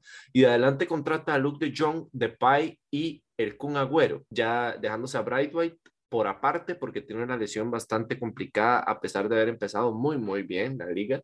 El Kun también está lesionado, entonces por eso es que se traen a Luke de Jong para hacerle ese aporte a Depay para asociarlo, para darle la oportunidad de ser el delantero principal, mientras que Luke de Jong se encargue de meter las que le quedan y de pivotear para que Depay pueda avanzar un poquitito más. El Barça juega 4-3-3 la mayoría del tiempo, pero sí es normal que termine jugando 3-5-2 en algunas ocasiones, o incluso 5-3-2 eh, como lo queramos ver, porque varía mucho su, su, su planteamiento según el equipo que tenga al frente. A veces le gusta jugar con carrileros y a veces simplemente con, con la línea de cuatro normal. Pero creo que el Barça no podemos esperar que le vuelvan a meter ocho, por lo menos el Bayern, porque creo que es un equipo que ya ha solventado algunos problemas en defensa tal vez y que ya no solo depende de una figura para atacar. Creo que el Barcelona este año no lo veo obviamente favorito para ganar la Champions ni la Liga Española, pero sí siento que tiene la oportunidad de redimirse y creo que al final de cuentas es un equipo a tomar en cuenta, primero para clasificar y segundo para avanzar, si se lo viene presentando así, el, el campeonato y al final resolver sus deudas ganando un poco de dinero. Pasemos con un equipo al que se enfrentó justamente el Barcelona la temporada pasada, que es el Dinamo Kiev. Lo volvemos a tener aquí, campeón ucraniano. Eh, como siempre, se disputa la liga con el Shakhtar, pero en los últimos dos años lo ha terminado ganando el Dinamo. El año pasado, como digo, se enfrentó al Barcelona en la fase de grupos, que de hecho quedó de tercer lugar detrás de la Juventus y los catalanes, y perdieron en octavos de la Europa League contra el Villarreal, que terminaría siendo el campeón. Entonces, no es una mala temporada, ni mucho menos. El entrenador Mircea Luchescu, que es el entrenador que puso al Shakhtar en el radar europeo y ahora está entrenando al Dinamo Kiev y está ganando muchos títulos. De hecho, ya ganó el triplete nacional. Y en cuanto a jugadores, nueve jugadores de este Dinamo estuvieron en la Eurocopa con Ucrania. Y Ucrania hizo una muy buena Eurocopa. Entonces, vamos a ver, son jugadores jóvenes, jugadores con mucha calidad. De hecho, recordemos que Ucrania hace no mucho había sido campeona del mundo en Liga en, en Mundial Sub-20 y algunos de esos jugadores son de este Dinamo. El punto es que el fútbol es un equipo con mucha libertad, es un equipo alegre, le gusta, tiene buena dinámica, jugadores habilidosos en tres cuartos de campo y demás, pero así como es una ventaja con ese fútbol dinámico, como digo, es una desventaja porque puede llegar a ser desordenado, puede llegar a ser un equipo que le dé facilidades o un equipo con tendencia a equivocarse y le facilite las cosas a los rivales. Ahí es donde le penaliza al Dinamo Kiev y ahí es donde incluso le llegó a penalizar a la selección ucraniana. Básicamente es un equipo que puede pelear, ¿por qué no?, la Europa League, pero que esté al nivel del Barcelona o el Bayern, incluso del Barcelona en horas bajas, como se vio la temporada pasada, sí se ve un poquito más complicado. Para hablar de las figuras y ahora sí terminar con los ucranianos, Ilya Sabarny, central de 20 años, importantísimo, es cuestión de tiempo que dé el salto a un equipo, a una liga más importante. Shaparenko, súper importante, Sigankov, Pujalski serían los jugadores de ataque, que como digo, lo más interesante del equipo son los de ataque o el mediocampo, quitando además de eso a Sabarni también. Así que, di, lo podemos dejar por aquí con el Dinamo, Luis. Y pasemos ahora sí con uno de mis equipos favoritos, que Julián sabe que siempre tiro una sorpresa y curiosamente siempre termino pegando. Creo que esta vez no la voy a pegar, porque cuesta mucho que clasifiquen en el grupo en el que están. Pero es mi apuesta para este Champions, si es el Benfica de Jorge Jesús. El Benfica viene haciendo las cosas muy bien, viene jugando muy bien, utiliza dos formaciones, que son una 5-2-3 y un 4-4-2, que varía bastante dependiendo de la formación del rival y del análisis que haga Jorge Jesús a partir de qué es lo que quiere priorizar, porque con la 5-2-3 tiene un poco más de profundidad subiendo los laterales como carrileros, pero pierde un poco más ese control de la defensa porque sus centrales no son tan rápidos. Eh, partiendo del hecho de que Otamendi y Bertongen son los pilares de esa defensa, pues uno ya sabe que no son tan rápidos, pero a la par de Grimaldo, pues sí, porque es mucha velocidad y a la parte del otro lateral, que ahorita se me da el nombre, tienen bastante versatilidad. Creo que tiene de las mejores medias canchas del, de la fase de grupos, obviamente sin contar a los equipos grandes, grandes, porque tiene un, un mix entre jugadores recuperadores, jugadores creativos y jugadores box to box. Joao Mario, que viene del Inter, ya todos lo conocen. Eh, Julian Weigel, que era del Dortmund, ya lleva una o dos temporadas jugando por ahí, pero hasta ahora se logra consolidar, está haciendo figura. Jetson Fernández, ex del Tottenham, que al final no se logra consolidar, vuelve al Benfica. Eh, Pizzi, que es el, el creativo más importante, y Tarabt, que para los old school lo recuerdan del Queen's Park Rangers o lo recuerdan del Milan en esas épocas de hace como 3, 4 o 5 años. Eh, es un extremo creativo medio centro que puede aportar bastante al equipo del Benfica. Y la parte delantera tiene a Everton, el convocado por Brasil, el, el que jugó la final de la Copa América, etcétera, etcétera, etcétera.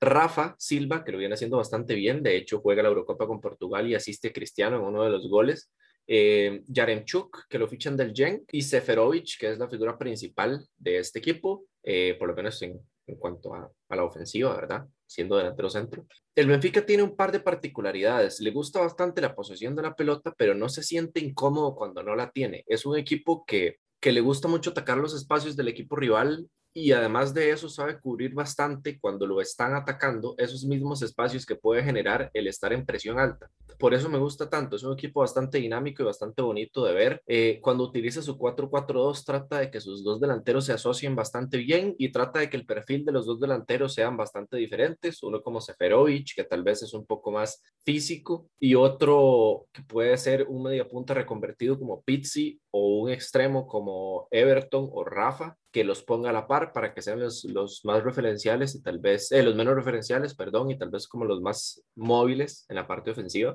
Creo que el Benfica tiene muchísimo que ver en esta Champions League y no va a ser fácil para ninguno de los equipos, a excepción del Bayern en Alemania, porque es fijo que se come seis.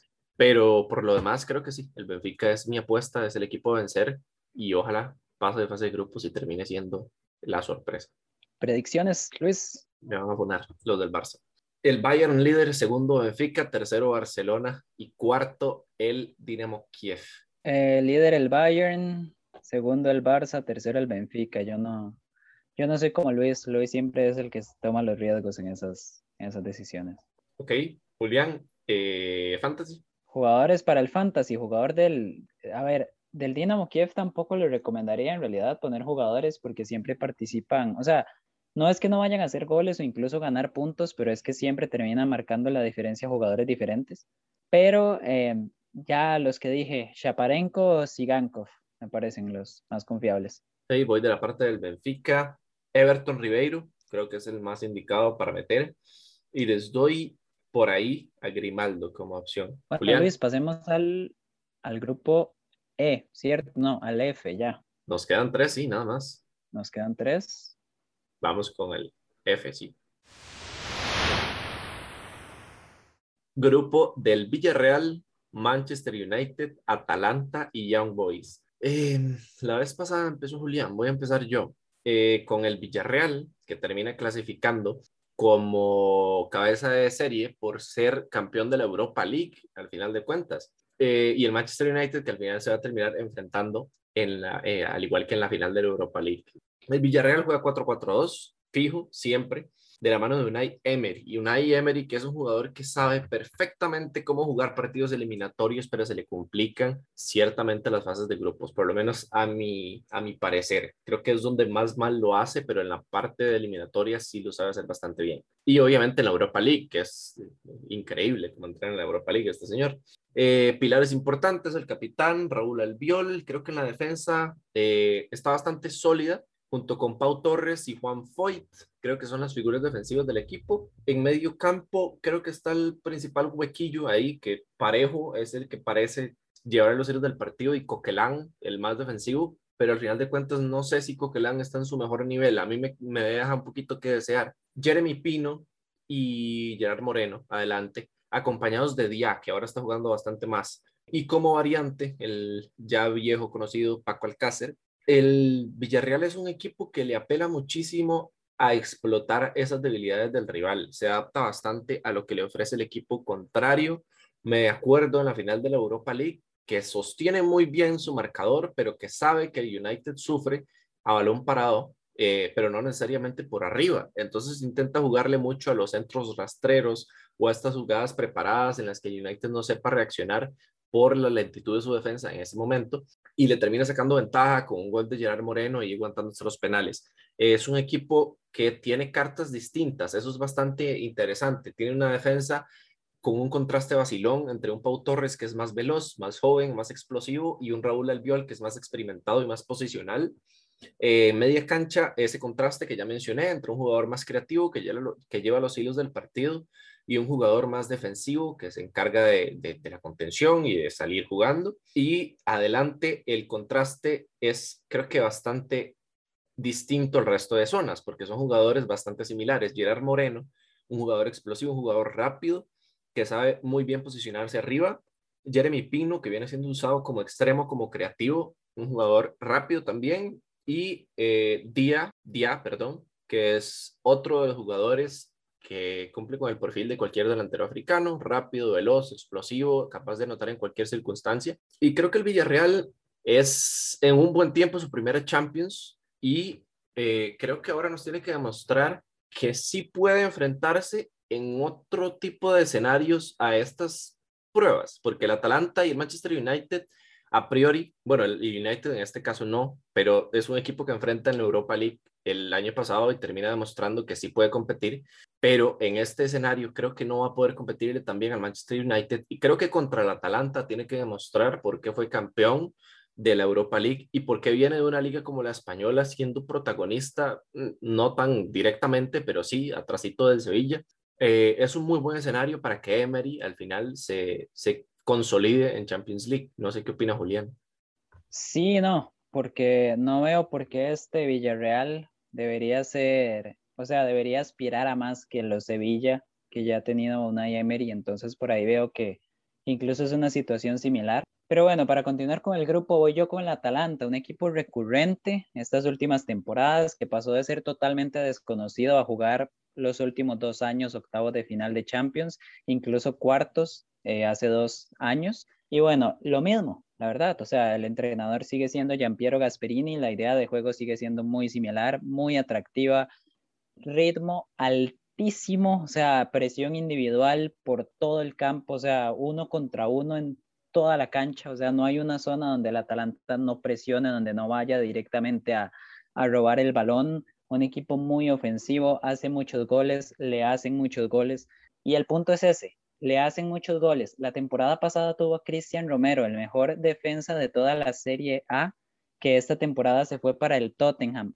Lo que hicieron fue contratar a Mary Demiral, que era uno de los jugadores de los defensas prometedores que tenía la Juventus y se estaban echando a perder detrás de Bonucci, Chiellini e incluso el propio Delic pero el punto es que Demiral todavía no ha entrado en la dinámica del equipo, así como no lo ha hecho otro fichaje bastante interesante que es Toon Cop Miners, que viene de la liga holandesa. Y este es uno de los detalles a tener en cuenta con la Atalanta. Le cuesta eh, que los jugadores entren en la dinámica del equipo. Una vez lo hacen, el rendimiento que suelen dar es muy bueno. Cuesta mucho que el Atalanta falle con un fichaje, pero sí, tiene, sí necesita cierto tiempo de adaptación porque es un equipo que tiene una forma de jugar muy peculiar y el propio Gasperini le exige ciertas cosas a sus jugadores que necesitan cierto tiempo de adaptarse e incluso es normal, como estamos viendo en este inicio de temporada, que tengan muy malos, o sea, que empiecen muy mal las temporadas. De hecho, ahorita les está costando incluso hasta hacer goles porque Muriel y Zapata no han podido coincidir en el campo, ya sea por parón de selecciones, por molestias y demás.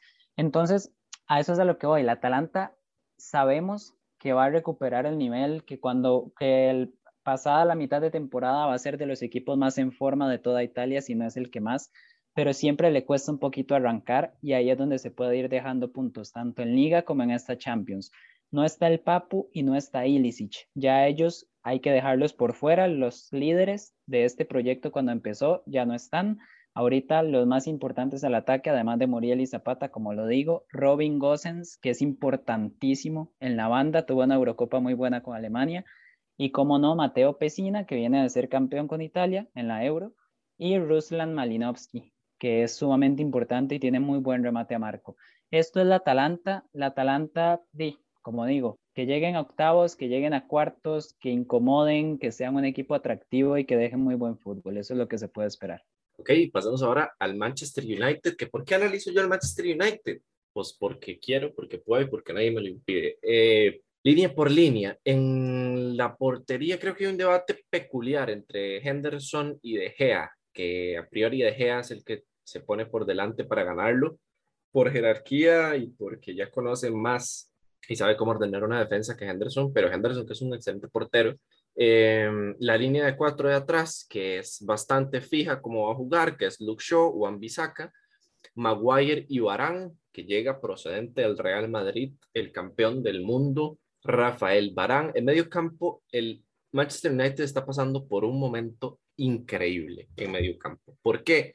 Porque tiene a Bruno Fernández, que fue el top 2 de los mejores mediocampistas de la temporada pasada en Inglaterra. Y tiene también a Paul Pogba, que venimos hablando mal de Pogba, o sea, venimos, no yo, me refiero que el mundo viene hablando mal de Pogba, por el hecho de que no está tan claro en su juego como si lo está en Francia. Bueno, ahora todo lo contrario. Pogba está jugando lo que juega en Francia, en Inglaterra. Y esta es realmente la temporada en la que mejor se le ha visto acoplarse, ya es titular, encuentran una posición para él, dándole libertad, poniéndole a Matic o a McTominay a la par, para, para darle justamente libertad a Pogba y para que uno de ellos se encargue solo de la contención. Y se asocia muy bien tanto con Sancho como con Greenwood, como con Rashford y Bruno Fernández, eh, o quien sea que juegue delante de él, eh, casi siempre tienen una muy buena asociación porque al Manchester United le gusta muchísimo jugar con las bandas. Entonces, al, a las bandas tener tanta posesión de la pelota y Pogba ser un jugador de llegada, se encuentra bastante cómodo con ellos. Eh, Lingard viene en una muy, muy, muy buena forma física desde que salió a préstamo al West Ham y ahora que regresó anda parecido. Se nota un jugador con muchísima más confianza. Recordemos que tienen a Donny Van de Beek en banca, eh, la sensación del Ajax hace un par de años y ahora está en banca, le cuesta jugar, pero sigue siendo una carta importante para este Manchester United. Por las bandas está bien cubierto con Greenwood, incluso dejan salir a, Daniel James al Leeds porque ya no tenía campo en el club. Jadon Sancho que llega desde el Dortmund y adelante, que hay un, un caso bastante curioso. Tienen a Cavani, que venía acoplándose bastante bien al estilo de juego de Solskjaer eh, y, sirviendo bastante como referencia para apoyarse tanto con Greenwood como con Marshall y Rashford, que eran los que venían jugando a la par de él la temporada anterior, y le traen a Cristiano Ronaldo. Y justamente ante las dudas, obviamente todos sabían que iban a ser titular, pero ante las dudas de cómo iba a cambiar el funcionamiento de juego del Manchester United, Cristiano el sábado anterior nos da una cátedra de cómo va a ser, que es un jugador bastante más centrado, centralizado, recibiendo de Bruno y de Pogba, pero también jugando la banda cuando el Manchester United necesita eh, atacar los espacios y mostrándonos una movilidad distinta tal vez a la que ofrecía en Italia, porque ahora junto con Sancho y Greenwood pasan rotando un poco y esa rotación le va a permitir al Manchester United justamente la llegada de Pogba, Fernández o Lingard, quienes sean los que vengan de atrás. Entonces, a fin de cuentas, el Manchester United tiene dos características a tomar en cuenta. Lo primero es que es un equipo histórico que tiene un excelente plantel y que ahora sí tiene recambio, que era algo que le estaba costando muchísimo. Y lo segundo es que ahora solidifica su defensa y tiene más movilidad en el campo de juego, lo que le hace a Solskjaer sentirse un poco más cómodo y al equipo también, incluso los porteros, que eso siempre da seguridad. Entonces lo veo como un candidato al título de Champions League. Ya le dije a Julián que todos los equipos ingleses para mí son candidatos al título junto con el Paris Saint-Germain, que para mí esos son los candidatos, pero el Manchester United lo veo sumamente sólido. Bueno, yo tal vez no sea tan optimista con el Manchester United, me sigue dejando dudas. Eh, no siento que la llegada de Sancho y Cristiano pues sea, o sea, a ver, son fichajes de primer nivel, pero todavía hay ciertas cuestiones ahí medio campo y la defensa que me dejan para pensar. Pero bueno, lo vamos a ir hablando conforme pase esta Champions y conforme avance la temporada. Yo voy a cerrar el grupo con el Young Boys. Para, para interrumpir, eh, lo que tiene el United en banca en defensa son Diego Dalot, Lindelof y Bailey y Alex Teles. Eh, se deja Dalot después de una muy buena temporada en el Milan y Lindelof, que venía siendo una muy buena temporada en Inglaterra, ahora lo ponen en la banca por traer a eh, Barán. Entonces el United tiene un poquito más de profundidad en defensa también. Y bueno, como decía, para cerrar con el Young Boys, campeón suizo, eh, es un equipo que no estamos acostumbrados a verlo en Champions porque es un equipo que muy regularmente está jugando Europa League. Sin embargo, eh, sí tiene nivel Champions, viene de hacer 16 avos de final en Europa League, quedando eliminado contra el Ajax, pero en el proceso le dejó fuera al Leverkusen. Perdió en octavo, en, en octavos de final, perdón, de Europa League. Le ganan 16 avos al Bayern Leverkusen y pierde contra el Ajax. De hecho, el propio Leverkusen, en el montón de cambios de técnicos que hubo en la Bundesliga, se termina llevando al técnico del Young Boys, que era Gerardo Sewan. Y el propio Young Boys decide traer al ex Schalke, que lo había hecho terrible en el Schalke, pero es que quien no lo había hecho terrible en ese equipo, que era David Wagner. El punto del Young Boys es un equipo bastante interesante porque, como lo digo, domina la liga suiza a placer. O sea, ya no está el Basilea, que era el que la dominaba hace unos años, ahora es el Young Boys y compite muy, muy bien en Europa. Es un equipo em, que le gusta igual, le gusta ser muy estrecho, sobrecargar el centro y que las bandas sean solo para los laterales. Tienen un par de mediocampistas muy recuperadores, así que ojo ahí con los dos contenciones titulares que tiene el equipo, que pueden dar puntos por ese lado. Y además de eso, es llamativo porque son un equipo, o sea, son un equipo especial en el sentido de que les gusta bastante salir con balones largos. Obviamente es un equipo que puede salir jugando si lo necesita, pero les gusta lanzar. Tienen un par de delanteros que son bastante altos, son muy buenos para bajar balones, para ganar duelos aéreos, y lo que le gusta al Young Boys es lanzarlos y que luego los mediocampistas desde segunda línea lleguen a ganar los rebotes y a partir de ahí sí empezar a atacar, que es algo que en el fútbol europeo tal vez los equipos lo usan, pero lo usan más como un recurso y no lo usan como una idea principal, que es como le gusta a este Young Boys.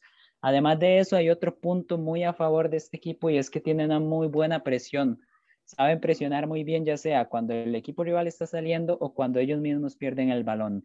Entonces, como digo, no es un equipo de jugadores ultra reconocidos, no es un equipo que estemos muy acostumbrados a ver, pero sin duda es un equipo capacitado para jugar una fase de grupos de Champions League. Para hablar un poquito de las figuras, el capitán Lustenberger, que es el central con muy buen pie para esos balones largos, como digo, está lesionado, no va a poder jugar los primeros partidos, pero cuando vuelva hay que tenerlo en cuenta. Y también está, vamos a ver, Ali Camará en, la, en el medio campo, está Fastnack, que ya lo vimos un poquito con la selección en la Eurocopa. El lateral derecho Hefty es muy bueno, es, es sumamente importante. Los dos laterales de este equipo son muy importantes, pero sobre todo Hefty. Y luego está Ensame, que es el goleador del equipo, pero también está lesionado. De hecho, son dos, dos bajas importantes que va a tener el Young Boys en, estas, en este inicio de temporada. Y bueno, ese, ese sería el equipo suizo. Me le voy a adelantar a Luis y voy a tirar de una vez mis predicciones. Para mí va a pasar el Manchester United de líder. De segundo va a pasar el Villarreal y voy a poner esta vez sí al Atalanta en, en UEFA Europa League con el Young Boys de último. Eh, se la copio exactamente igual. Eh, y para el fantasy, eh, creo que es bastante curioso el hecho de que no voy a recomendar a nadie del Villarreal, porque no, no, no siento que haya un jugador del Villarreal que vaya a sobresalir, pero si alguien quiere meter a alguien del Villarreal en algún partido accesible, meta a Gerard Moreno, que va a ser el que va a jugar FIFA. Del Manchester United no voy a cantar el que va a poner yo, lo siento, pero es una ficha muy barata y que casi siempre va a estar en la titular eh, o por lo menos entrar de cambio, marcar la diferencia, Jetson, eh, perdón, se me fue, estaba leyendo, eh, Mason Greenwood, ténganlo por ahí. Entonces, Julián. y bueno, de mi parte, sí, sí, de mi parte no recomiendo meter a nadie del Young Boys, de nuevo, ya voy a ser sincero y directo por ese lado. Eh, del Manchester United me parece que está bastante claro. Por el lado del Villarreal estoy de acuerdo con lo que dice Luis. Voy a hablar un poquito del Atalanta. Los jugadores obvios que ya venimos teniendo las últimas temporadas, Muriel, Zapata, Gosens, que hacen muchísimos puntos porque como les digo, los defensas del Atalanta son más extremos que defensas.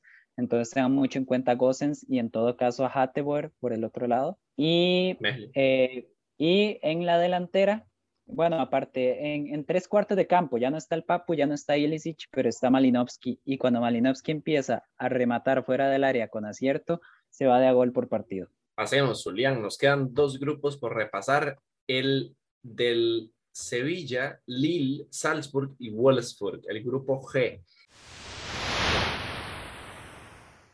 El Lille, cabeza de grupo, Sevilla, segundo lugar, que entra por ser cuarto en la Liga Española, Salzburg y Wolfsburg. Eh, voy a empezar yo con el Lille. Es curioso el caso del Lille porque le termina ganando la liga a un equipo como el Paris Saint-Germain, pero se va su entrenador a dirigir al Niza, que nadie sabe por qué pasa eso, pero se va su entrenador justo cuando el equipo clasifica Champions. Y llega Jocelyn Gourvenet, que creo que así se, se pronuncia, implanta un 4-4-2 que era bastante similar a lo que venía jugando el equipo del, del Lille y que es un equipo que le gusta tener bastante la posesión de la pelota. Es, es un equipo que se siente bastante cómodo cuando tiene la pelota y es justamente porque siento que no tiene jugadores ni en la defensa ni en el ataque que sean tan veloces. Eh, por ahí en la suplencia sí, con el canadiense Wea, con Bamba que está lesionado, eh, Renato Sánchez, que está lesionado también, que es un equipo, es un jugador que puede meter bastante más dinámica, pero los extremos son eh, Yassisi y Cone, que son jugadores que no son tan rápidos, y creo que por eso es que prioriza tener la pelota, que es una decisión bastante acertada del técnico. Figuras, Gilmas es la principal, el, el, el capitán de la selección de Turquía, eh, es un jugador que, que es bastante sólido por arriba, y que patea bastante bien. Atrás tiene José Fonte, que es uno de los capitanes del equipo también. Eh, André en medio campo, que es el baluarte, digamos, de la salida junto con Renata Sánchez, que, que se asocian bastante bien. De hecho, esa asociación que hay entre ellos dos es lo que pone a jugar al equipo del Lille y lo que le da la posibilidad de tener tanto la pelota. Y ahora sin Renato creo que lo está consintiendo bastante el, el Lille, porque de hecho va bastante mal en liga. El Lille va en la posición 16, si no me equivoco. Y eso habla bastante mal, digamos, del hecho de que haya salido entrenador y que en una temporada tan importante estén jugando sin, sin lo necesario. Eh, creo que el principal problema de este equipo es que la defensa es muy lenta y está en un grupo con bastante dinámica. Eh, el Sevilla es un equipo que, que, va bastante bien a los espacios. El Salzburg ya sabemos que tiene esa escuela del, de los equipos de Red Bull que terminan jugando bastante rápido y el Wolfsburg, que es un equipo acostumbrado a la dinámica del fútbol alemán. Entonces creo que por ahí va a sufrir bastante Lille y, y, la parte más positiva que le podemos rescatar es que tiene bastantes variantes ofensivas que le pueden ayudar a cambiar el juego. Gilma sabemos que es el más poste, digamos, eh, pero ya sí, sí, Bamba, Wea y Cone tienen la posibilidad de, de jugar por cualquier eh, posición del campo, arriba, y tienen más velocidad y tienen más que aportar a esa asociación con, con Gilmas. Entonces, es un equipo interesante para ver. Quiero ver qué va a mostrar. Si no está Renato Sánchez, si no está Bamba, quiero ver si le va a quedar grande la Champions. Para mí sí, lamentablemente. Pero eh, al final de cuentas se merece su espacio por ser campeones de la Liga Francesa. Bueno, yo voy a iniciar con el cuarto lugar de la Liga Alemana, porque es un equipo que, que para ser de las grandes ligas no es tan reconocido la temporada pasada los puestos Champions en Alemania estuvieron peleadísimos ahí, Leverkusen, el Frankfurt, el mismo Wolfsburg, que es el que se termina haciendo con el puesto. Eh, ¿Y qué podemos decir? El entrenador es Mark Van Bommel. más que reconocido. Ya tiene bastante experiencia, de hecho ha entrenado incluso al Bayern, si no recuerdo mal, y está reemplazando a Oliver Glasner. Como digo, Alemania prácticamente todos los equipos terminaron cambiando de entrenadores. Glasner se fue al Frankfurt, que como dice Luis con el Lille, que es una situación similar porque Glasner termina clasificando a Champions con el Wolfsburg y a la temporada siguiente se va a un equipo que él mismo se encargó de dejar fuera de Champions. Entonces es como, como contraproducente. Pero bueno, el punto es que llega Van Bommel y este Wolfsburg, vamos a hablar de lo, de, lo que venía haciendo con Glasner, todavía llevamos muy poco de la temporada como para ver la idea de, del holandés. Pero bueno, es un equipo que tiene muy buena salida de balón, tiene muchas variantes. Eh, y entre esas variantes está también jugar en largo. O sea, si, si tienen que jugar en largo, lo hacen, no les da miedo, pero al mismo tiempo por abajo saben hacer buenos triángulos por banda, tienen buenos mediocampistas, Max Philip, Max Arnold, Xaver Schlager, que hizo una Eurocopa buenísima. Entonces, es un mediocampo bastante capacitado, bastante completo. O sea, son creativos, tienen recuperación, tienen recorrido, buen toque y demás.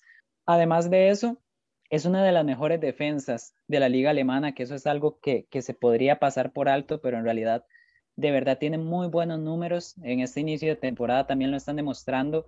Maxence Lacroix, que es un defensa central que llegó la temporada pasada, estuvo entre los mejores, de hecho para mí, eh, de los mejores tres defensas centrales de la Bundesliga la temporada anterior.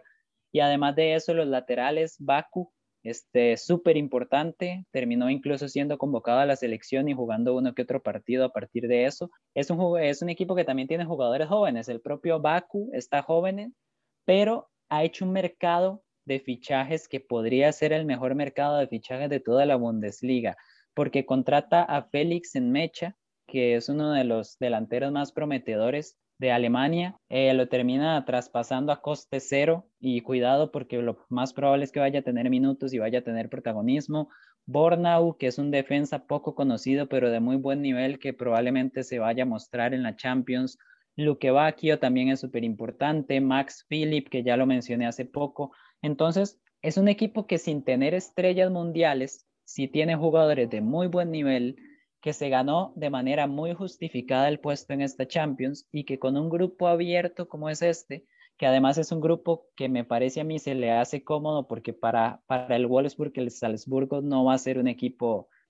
Vamos a ver, uno de los puntos fuertes del Salzburgo es que es un equipo frenético y se encarga de, de asfixiar a los rivales. Y el Wolfsburgo es un equipo que ya está acostumbrado a, a jugar contra eso fin de semana y fin de semana en Bundesliga. Entonces me parece que es un grupo que se les puede acomodar y que es un equipo que va a tener jugadores importantes que se van a mostrar y van a tener una chance de, hacer cosas importantes en esta Champions. exactamente, Julián, como lo está diciendo el muchacho del Chelsea por aquí. Pasemos ahora al Sevilla.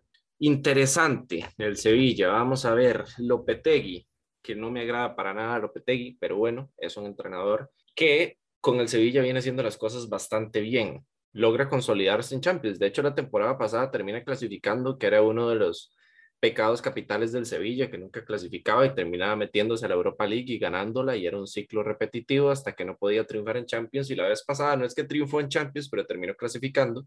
Y al final de cuentas, bueno, eh, lo echa el Dortmund, si no me equivoco, pero bueno, X. Es un equipo muy sólido en la mayoría de sus líneas y el pecado que tenía el Sevilla es que no tenía variantes en ninguna de ellas. Ahora creo que se encarga de traerlas para acoplarse mejor al funcionamiento, digamos, y para darle esa frescura en el caso de necesitarla, que ya venía haciéndolo desde la temporada pasada cuando se trae el Papu Gómez y demás, pero ahora trae más jugadores que ahorita vamos a estar repasando. Eh, la defensa es muy sólida, tiene una defensa sumamente sólida con Acuña, que es un, les, costó encontrar un lateral izquierdo y lo encuentran en Acuña, y Jesús Navas, que es el capitán del equipo por la derecha. En el centro, Diego Carlos es ya baluarte de la defensa y viene jugando Rekic, que viene jugando por el hecho de que están peleados con Condé en Sevilla, por querer seguir al Chelsea y el momento que no lo dejaron salir, pero también Condé ha presentado algunas molestias y parece ser que todo está bien, que todo está arreglado y va a jugar en Champions. Pero por, por vistas generales, el Sevilla es uno de los equipos con la defensa más consolidada de toda la Champions. Además, obviamente, los equipos grandes que incluso más que algunos equipos grandes. Tiene una, defensa que ya de dos o tres años viene funcionando bastante bien. En medio campo lo mismo de siempre, Fernando, Joan Jordán, Rakitic, por ahí el Papu Gómez que veníamos mencionando la temporada anterior, y Guidel, que viene siendo el cambio de fijo casi para todos los partidos. Y ahora en la parte ofensiva es donde viene lo bonito. En Nesiri, que ya es, es un clásico, Suso, que ya es otro clásico, y entran dos fichajes muy importantes. Eh, se me va Delaney, perdón, en la media cancha, que es un fichaje bastante importante que viene del Dortmund. Creo que era el mejor mediocampista eh, del Dortmund, o por lo menos el más funcional en, en, el parado táctico del equipo alemán, y ahora se va para el Sevilla. Eh, y creo que es un muy, muy buen fichaje para, para el Sevilla. Fichan a Montiel, el defensa argentino, después de la gran Copa América que hace y se lo llevan. Lo sacan de Argentina, se lo llevan a Sevilla y ahora vamos con ofensiva, donde ficha a Rafa Mir después de una excelente temporada y a la Mela. ¿Qué pasa con la Mela? Que ahora sí tiene regularidad, o por lo menos no se está lesionando. Y la Mela siempre ha sido un jugador que cumplía, pero que sufría por las lesiones. Y en este momento está siendo un suplente bastante importante para el Sevilla, que de hecho siempre entra con bastante tiempo, unos 30, 40 minutos para hacer un cambio en el, en el equipo y creo que ahora esa es la ventaja que tiene el Sevilla, que además de tener una plantilla bastante consolidada, se encuentra con un par de suplentes que le pueden resolver el partido y otro par de, de suplentes que se lo pueden cerrar, que era algo que antes el Sevilla no tenía para absolutamente nada. Eh, y creo que esa es la principal ventaja que tienen. Al, a pesar de ser tan rígidos en su formación y, y en no cambiar tanto las figuras que participan en el partido, tienen esa posibilidad de cambio ahora en el banquillo que antes no tenían y no solo son rígidos porque como antes, que no tenían a nadie para meter, ahora mantienen una idea de juego que se ve reflejada en varios jugadores, pero tienen esos otros jugadores que pueden venir a cambiar y a romper el esquema. Y cerramos el grupo con uno de los equipos más atractivos de todo el fútbol europeo, que es el Red Bull Salzburg, campeón de Austria, nada nuevo. La Champions pasada eh, por ahí le pusieron ciertas, a mí, a mí me asustaron, la verdad, como colchonero, pero bueno, terminaron tercer lugar detrás del Bayern y del Atlético y perdieron en 16 avos de Europa League contra el Villarreal, otro equipo que perdió contra el Villarreal en ese camino al título. El técnico era Jesse Marsh, que como dijo Luis, ya se fue del equipo, cumpliendo ese ciclo de Red Bull y hablando de ciclo de Red Bull, se preocuparon por traer a Matías Jaisle, que es un entrenador que está debutando en primera división, pero que ya venía trabajando con las ligas menores y el equipo sub-18 del mismo Salzburg. Entonces es un entrenador que sin duda tiene el ADN de la escuela Red Bull o la escuela de Ralph Rangnick. ¿Cuál es esta escuela? Pues bueno, equipos ultra flexibles, jugadores que pueden jugar varias posiciones, que pueden cambiar en, un mismo partido o de partido a partido, equipos de ritmo muy alto, presión muy buena, o sea, pues saben adaptarse al rival para presionarlo y de forma muy intensa. No es que vayan solo a incomodar o a jugar a que el rival se, se equivoque, sino que van ellos mismos a, a, recuperar el balón y en tres pases a hacer los goles. De verdad es de los, de los equipos que mejor sabe presionar en toda Europa, a pesar de no ser de primer nivel. Y de ahí es que le ponen complicaciones a muchos equipos, como ya he venido diciendo. El punto con el Salzburg es que es un equipo cantera, es un equipo que está hecho nada más para venderle jugadores a otros. Entonces, temporada a temporada vemos que saca jugadores muy buenos y que los termina perdiendo, la mayoría para el Leipzig, pero también para otros equipos. De hecho, jugadores como Mané, por ejemplo, salieron de acá. Lo interesante del Salzburg, aparte de que es muy atractivo verlos jugar, es tratar de buscar estas jóvenes promesas que uno sabe que dentro de unos años podrían estar en los, en los primeros escalafones del fútbol mundial. Un caso de Haaland, por ejemplo, que hace dos temporadas estaba en el Salzburg, contra todo pronóstico termina dando el salto al Borussia Dortmund, pero al final de cuentas no deja de ser un jugador que se formó acá. Entonces, en este momento, Junusovic es el jugador de experiencia del equipo, si lo queremos decir así es de 30 años, ¿verdad? Que no es normal en un equipo de Red Bull jugadores de 30 años, pero son necesarios. Y jugadores interesantes, Karima de Yemi, adelante, y Nicolás Capaldo, que lo trajeron del Boca Juniors y está teniendo minutos, entonces eh, son de los jugadores más interesantes que tiene en este momento el Salzburg, que sin duda va a dar de qué hablar una vez más en la UEFA Champions League. De nuevo, voy a tirar yo primero las predicciones, mis jugadores para el Fantasy. En el caso del Wolfsburg, le recomendaría ir por Weghorst, que es el, el, delantero, el nueve poste, el delantero referencia de este equipo, siempre se hace presente. Y del Salzburg les diría que vayan por Adeyemi. Y son válidas, ¿verdad? Porque son dos equipos bastante verticales, dos equipos que muy probablemente hagan bastantes goles en esta fase de grupos. Y para dar mi predicción, el Sevilla lo pongo de líder, más que todo por el bagaje, la experiencia que ya tiene, además de que es un equipo completo, como dijo Luis. El segundo lugar se lo voy a dar al Wolfsburg, de tercero el Salzburg, nuevamente Europa League, que ya es una constante.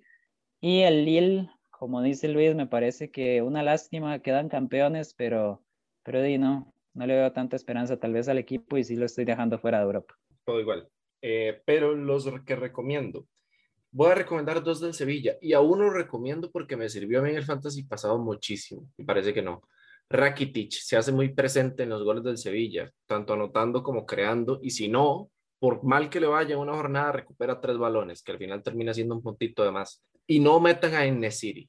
Por lo que más quieran, no metan a Enesiri nunca ninguna jornada. No lo metan.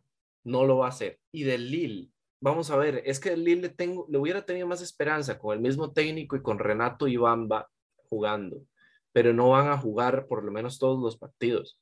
Entonces, recomendar a un jugador del Lille es complicado. Yo recomendaría a André porque va a recuperar por lo menos, pero no siento que vaya a ser algún jugador protagonista. Pasemos al último grupo, Julián, que ya se nos está haciendo un poquitito largo el podcast, pero como ya se los habíamos advertido, es un podcast que se hace bastante largo por el hecho de la cantidad de equipos que hay que analizar y porque nosotros hacemos las cosas bien. Entonces nos toca meternos con todo. Chelsea, Juventus, Zenit y Malmo. Julián, dele con el Chelsea. Julián le va a dar con el mejor equipo del mundo, el actual campeón de la UEFA Champions League. Eh, yo sé que no soy objetivo, pero de verdad en este momento me parece el mejor equipo del mundo el más completo en el sentido de que es una piedra. O sea, yo no entiendo cómo Thomas Tuchel en menos de un mes tenía que de los mejores tres equipos del mundo defensivamente y ahorita puede que sea el mejor. Y además de eso, si estamos hablando del campeón de la UEFA Champions League, lo único que le hacía falta era que Timo Werner empezara a hacer goles. Y ya no tenemos que esperar a Timo Werner porque trajimos a un delantero que hace goles donde no debería haber goles, que es Lukaku. Entonces, que de hecho Lukaku desde que entra ya está empezando a marcar diferencias. De hecho, el fin de semana, Kovacic, que está siendo importantísimo, ojo también con Kovacic, hace una salida de balón preciosa, conduce, le hace un pase de lado a lado a Lukaku y Lukaku hace un gol, o sea, un gol que hace unos meses no, no hubiera pasado.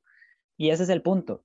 Partidos que el Chelsea la temporada pasada ganaba 1 a 0, ahora los está ganando 3 a 0, por ejemplo. Y esto lo que habla es de un equipo que sigue evolucionando, que es campeón de Europa, pero que sigue mejorando constantemente. Yo sé, de nuevo, soy Blue, me gusta el equipo, me encanta lo que está haciendo ahorita, pero no puedo decir que haya un punto débil. O sea, no puedo decir que, que el Chelsea esté mal en defensa porque no es el caso. No puedo decir que no haga goles porque no es el caso. No puedo decir que, que no sepa jugar con el balón porque no es el caso. Sabe jugar con y sin balón. Y el punto más relevante que quiero tocar es que es el del medio campo, igual que la temporada pasada.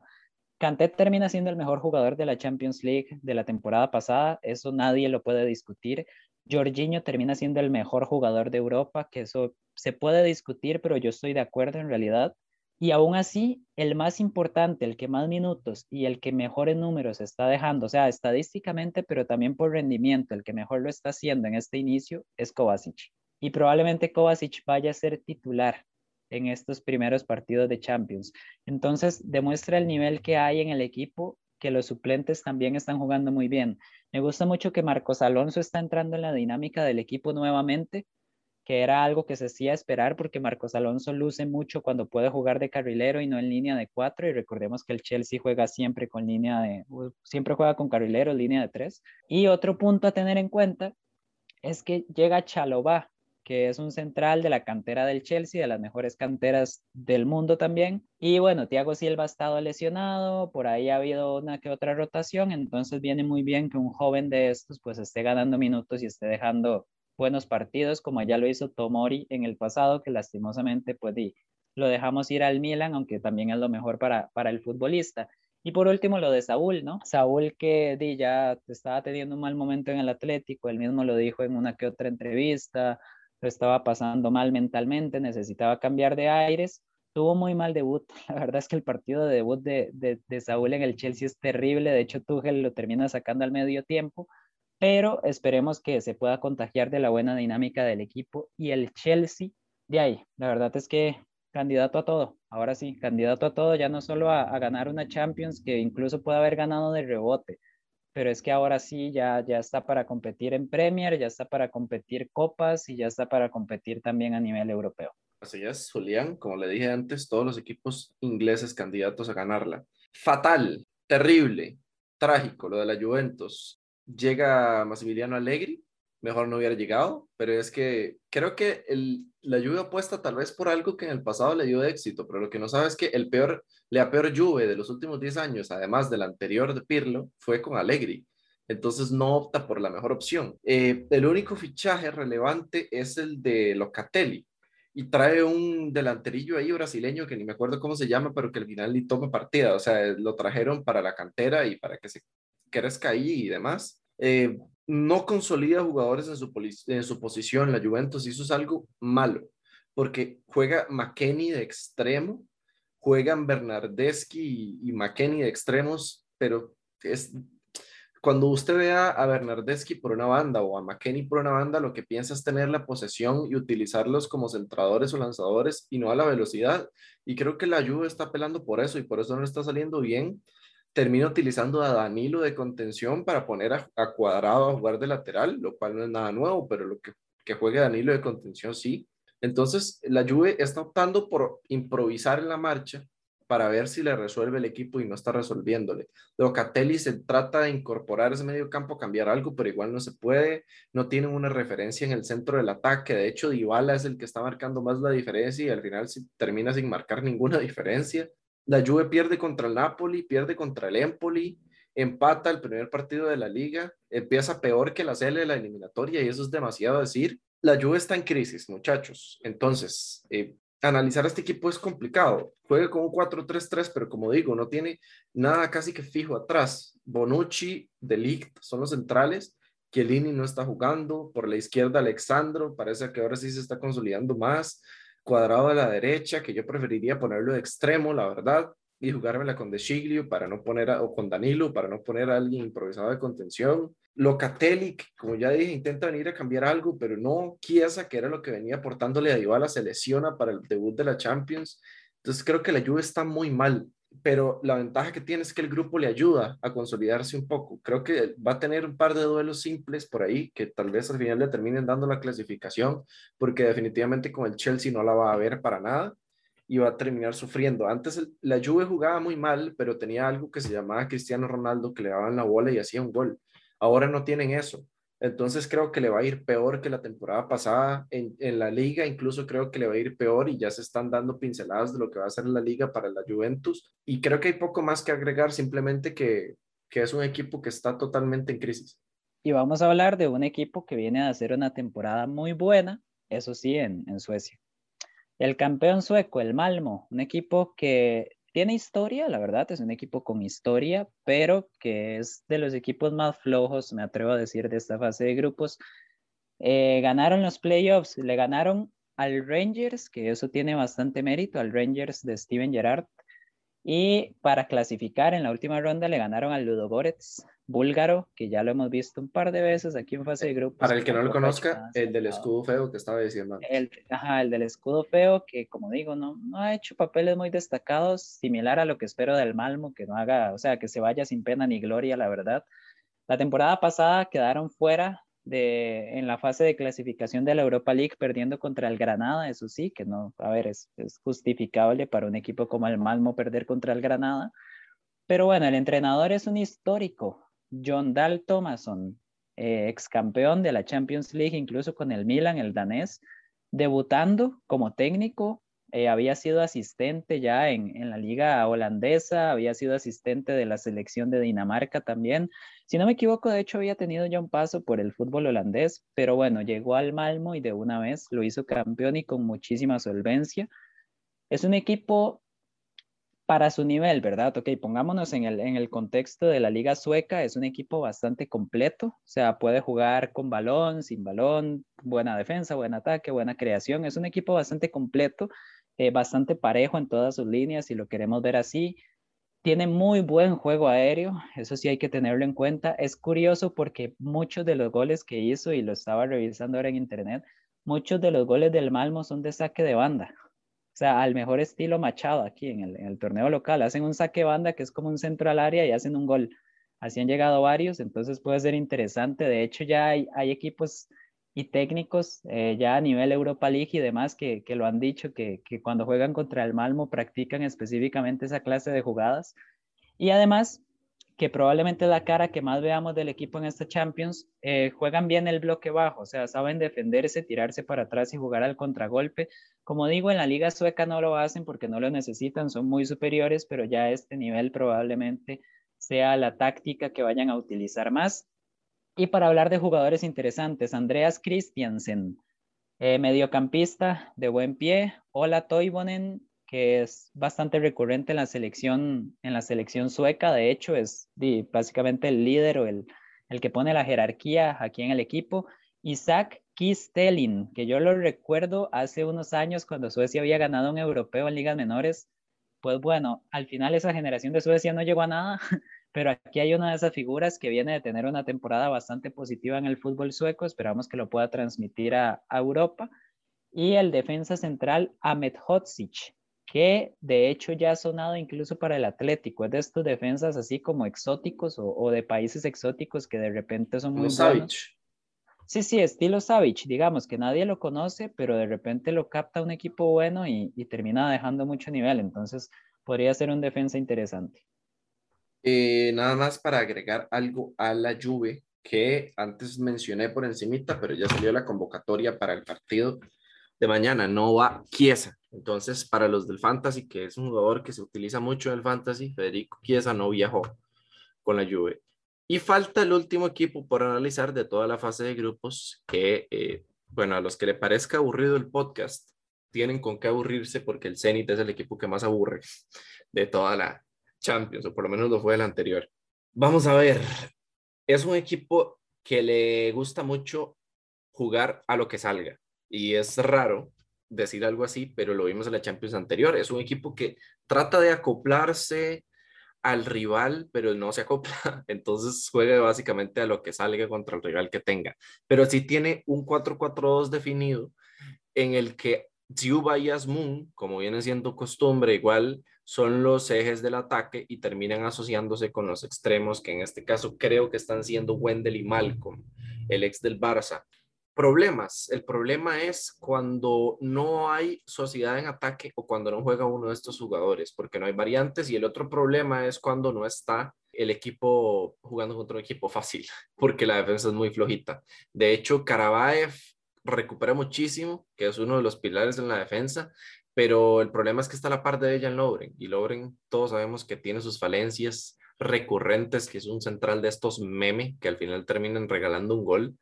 Eh, y creo que no está para tanto. Destacables, Wilmar Barrios y Mostovoy. Eh, Mostovoy es un box to box, por decirlo así, y Wilmar Barrios es un jugador que todo el mundo tenía para recuperar pelotas en el fantasy pasado. Lo que pasa es que está medio lesionado para esta jornada, entonces no sé qué tan bueno sea meterlo. Ojo ahí con la convocatoria del Zenit, no sé cómo está.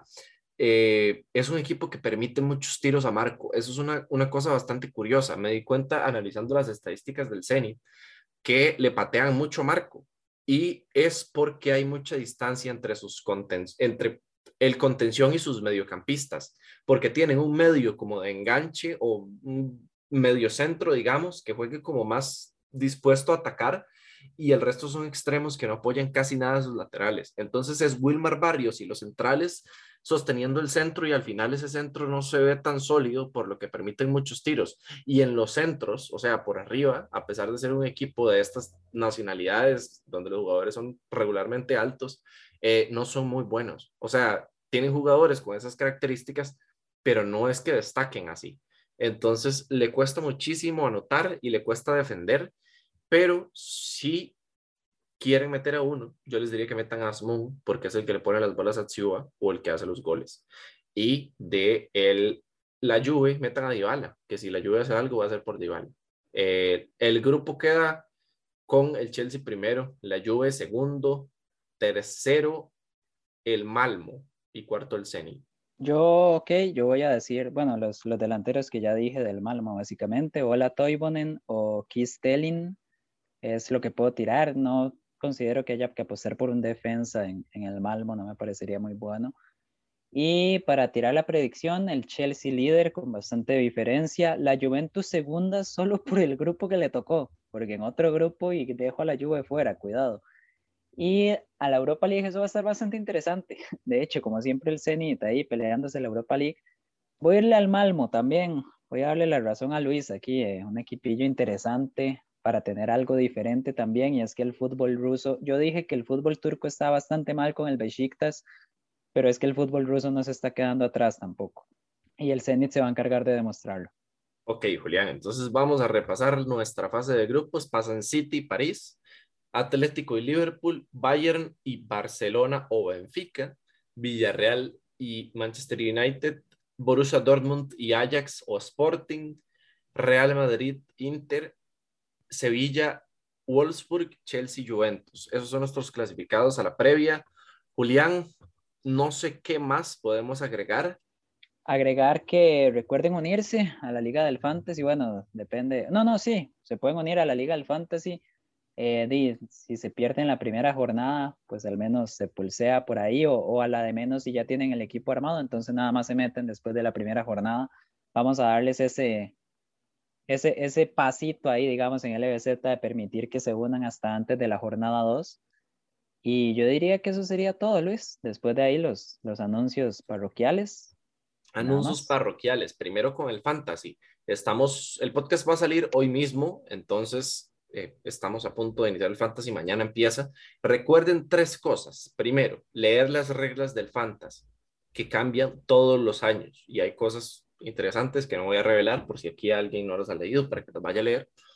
Eh, recordar también que, como dice Julián, tenemos hasta fecha 2 para recepcionar personas y recordar, ah, ok, recordar que la jornada mañana empieza a las 10 de la mañana. Recordar que la jornada mañana empieza a las 10 de la mañana, entonces no dejen para mediodía esperar que las formaciones estén listas para hacer cambios en el fantasy porque después de las 10 ya no se puede. Eh, recuerden que la jornada empieza temprano. Julián, eh, recordarle a la gente nada más que sí, nos siga en redes sociales, que se mantenga pendiente de todo lo que estamos subiendo, que estamos subiendo podcast de NFL, ahorita viene el básquetbol, eh, tenis, terminó el US Open, no sé si se va a grabar o no, pero probablemente sí. Eh, estamos innovando con la página web, ahí vamos a tener notas, no ha salido una de el equipo de fútbol sala, que está bastante interesante, que ahorita nada va a poder ver. Y creo que en eso estamos. Nada más de nuevo decirles que para el fantasy ustedes saben que siempre hay un premiecito por ahí. Si quieren ganárselo, tienen que vencer a Julián y me tienen que vencer a mí porque voy a vencer a Julián este año. Eh, hasta luego, Julián. Hasta luego, Luis. Un placer y nos vemos para el análisis de la jornada 1 también a, a, final de semana. Nos vidrios. Sports. Sports.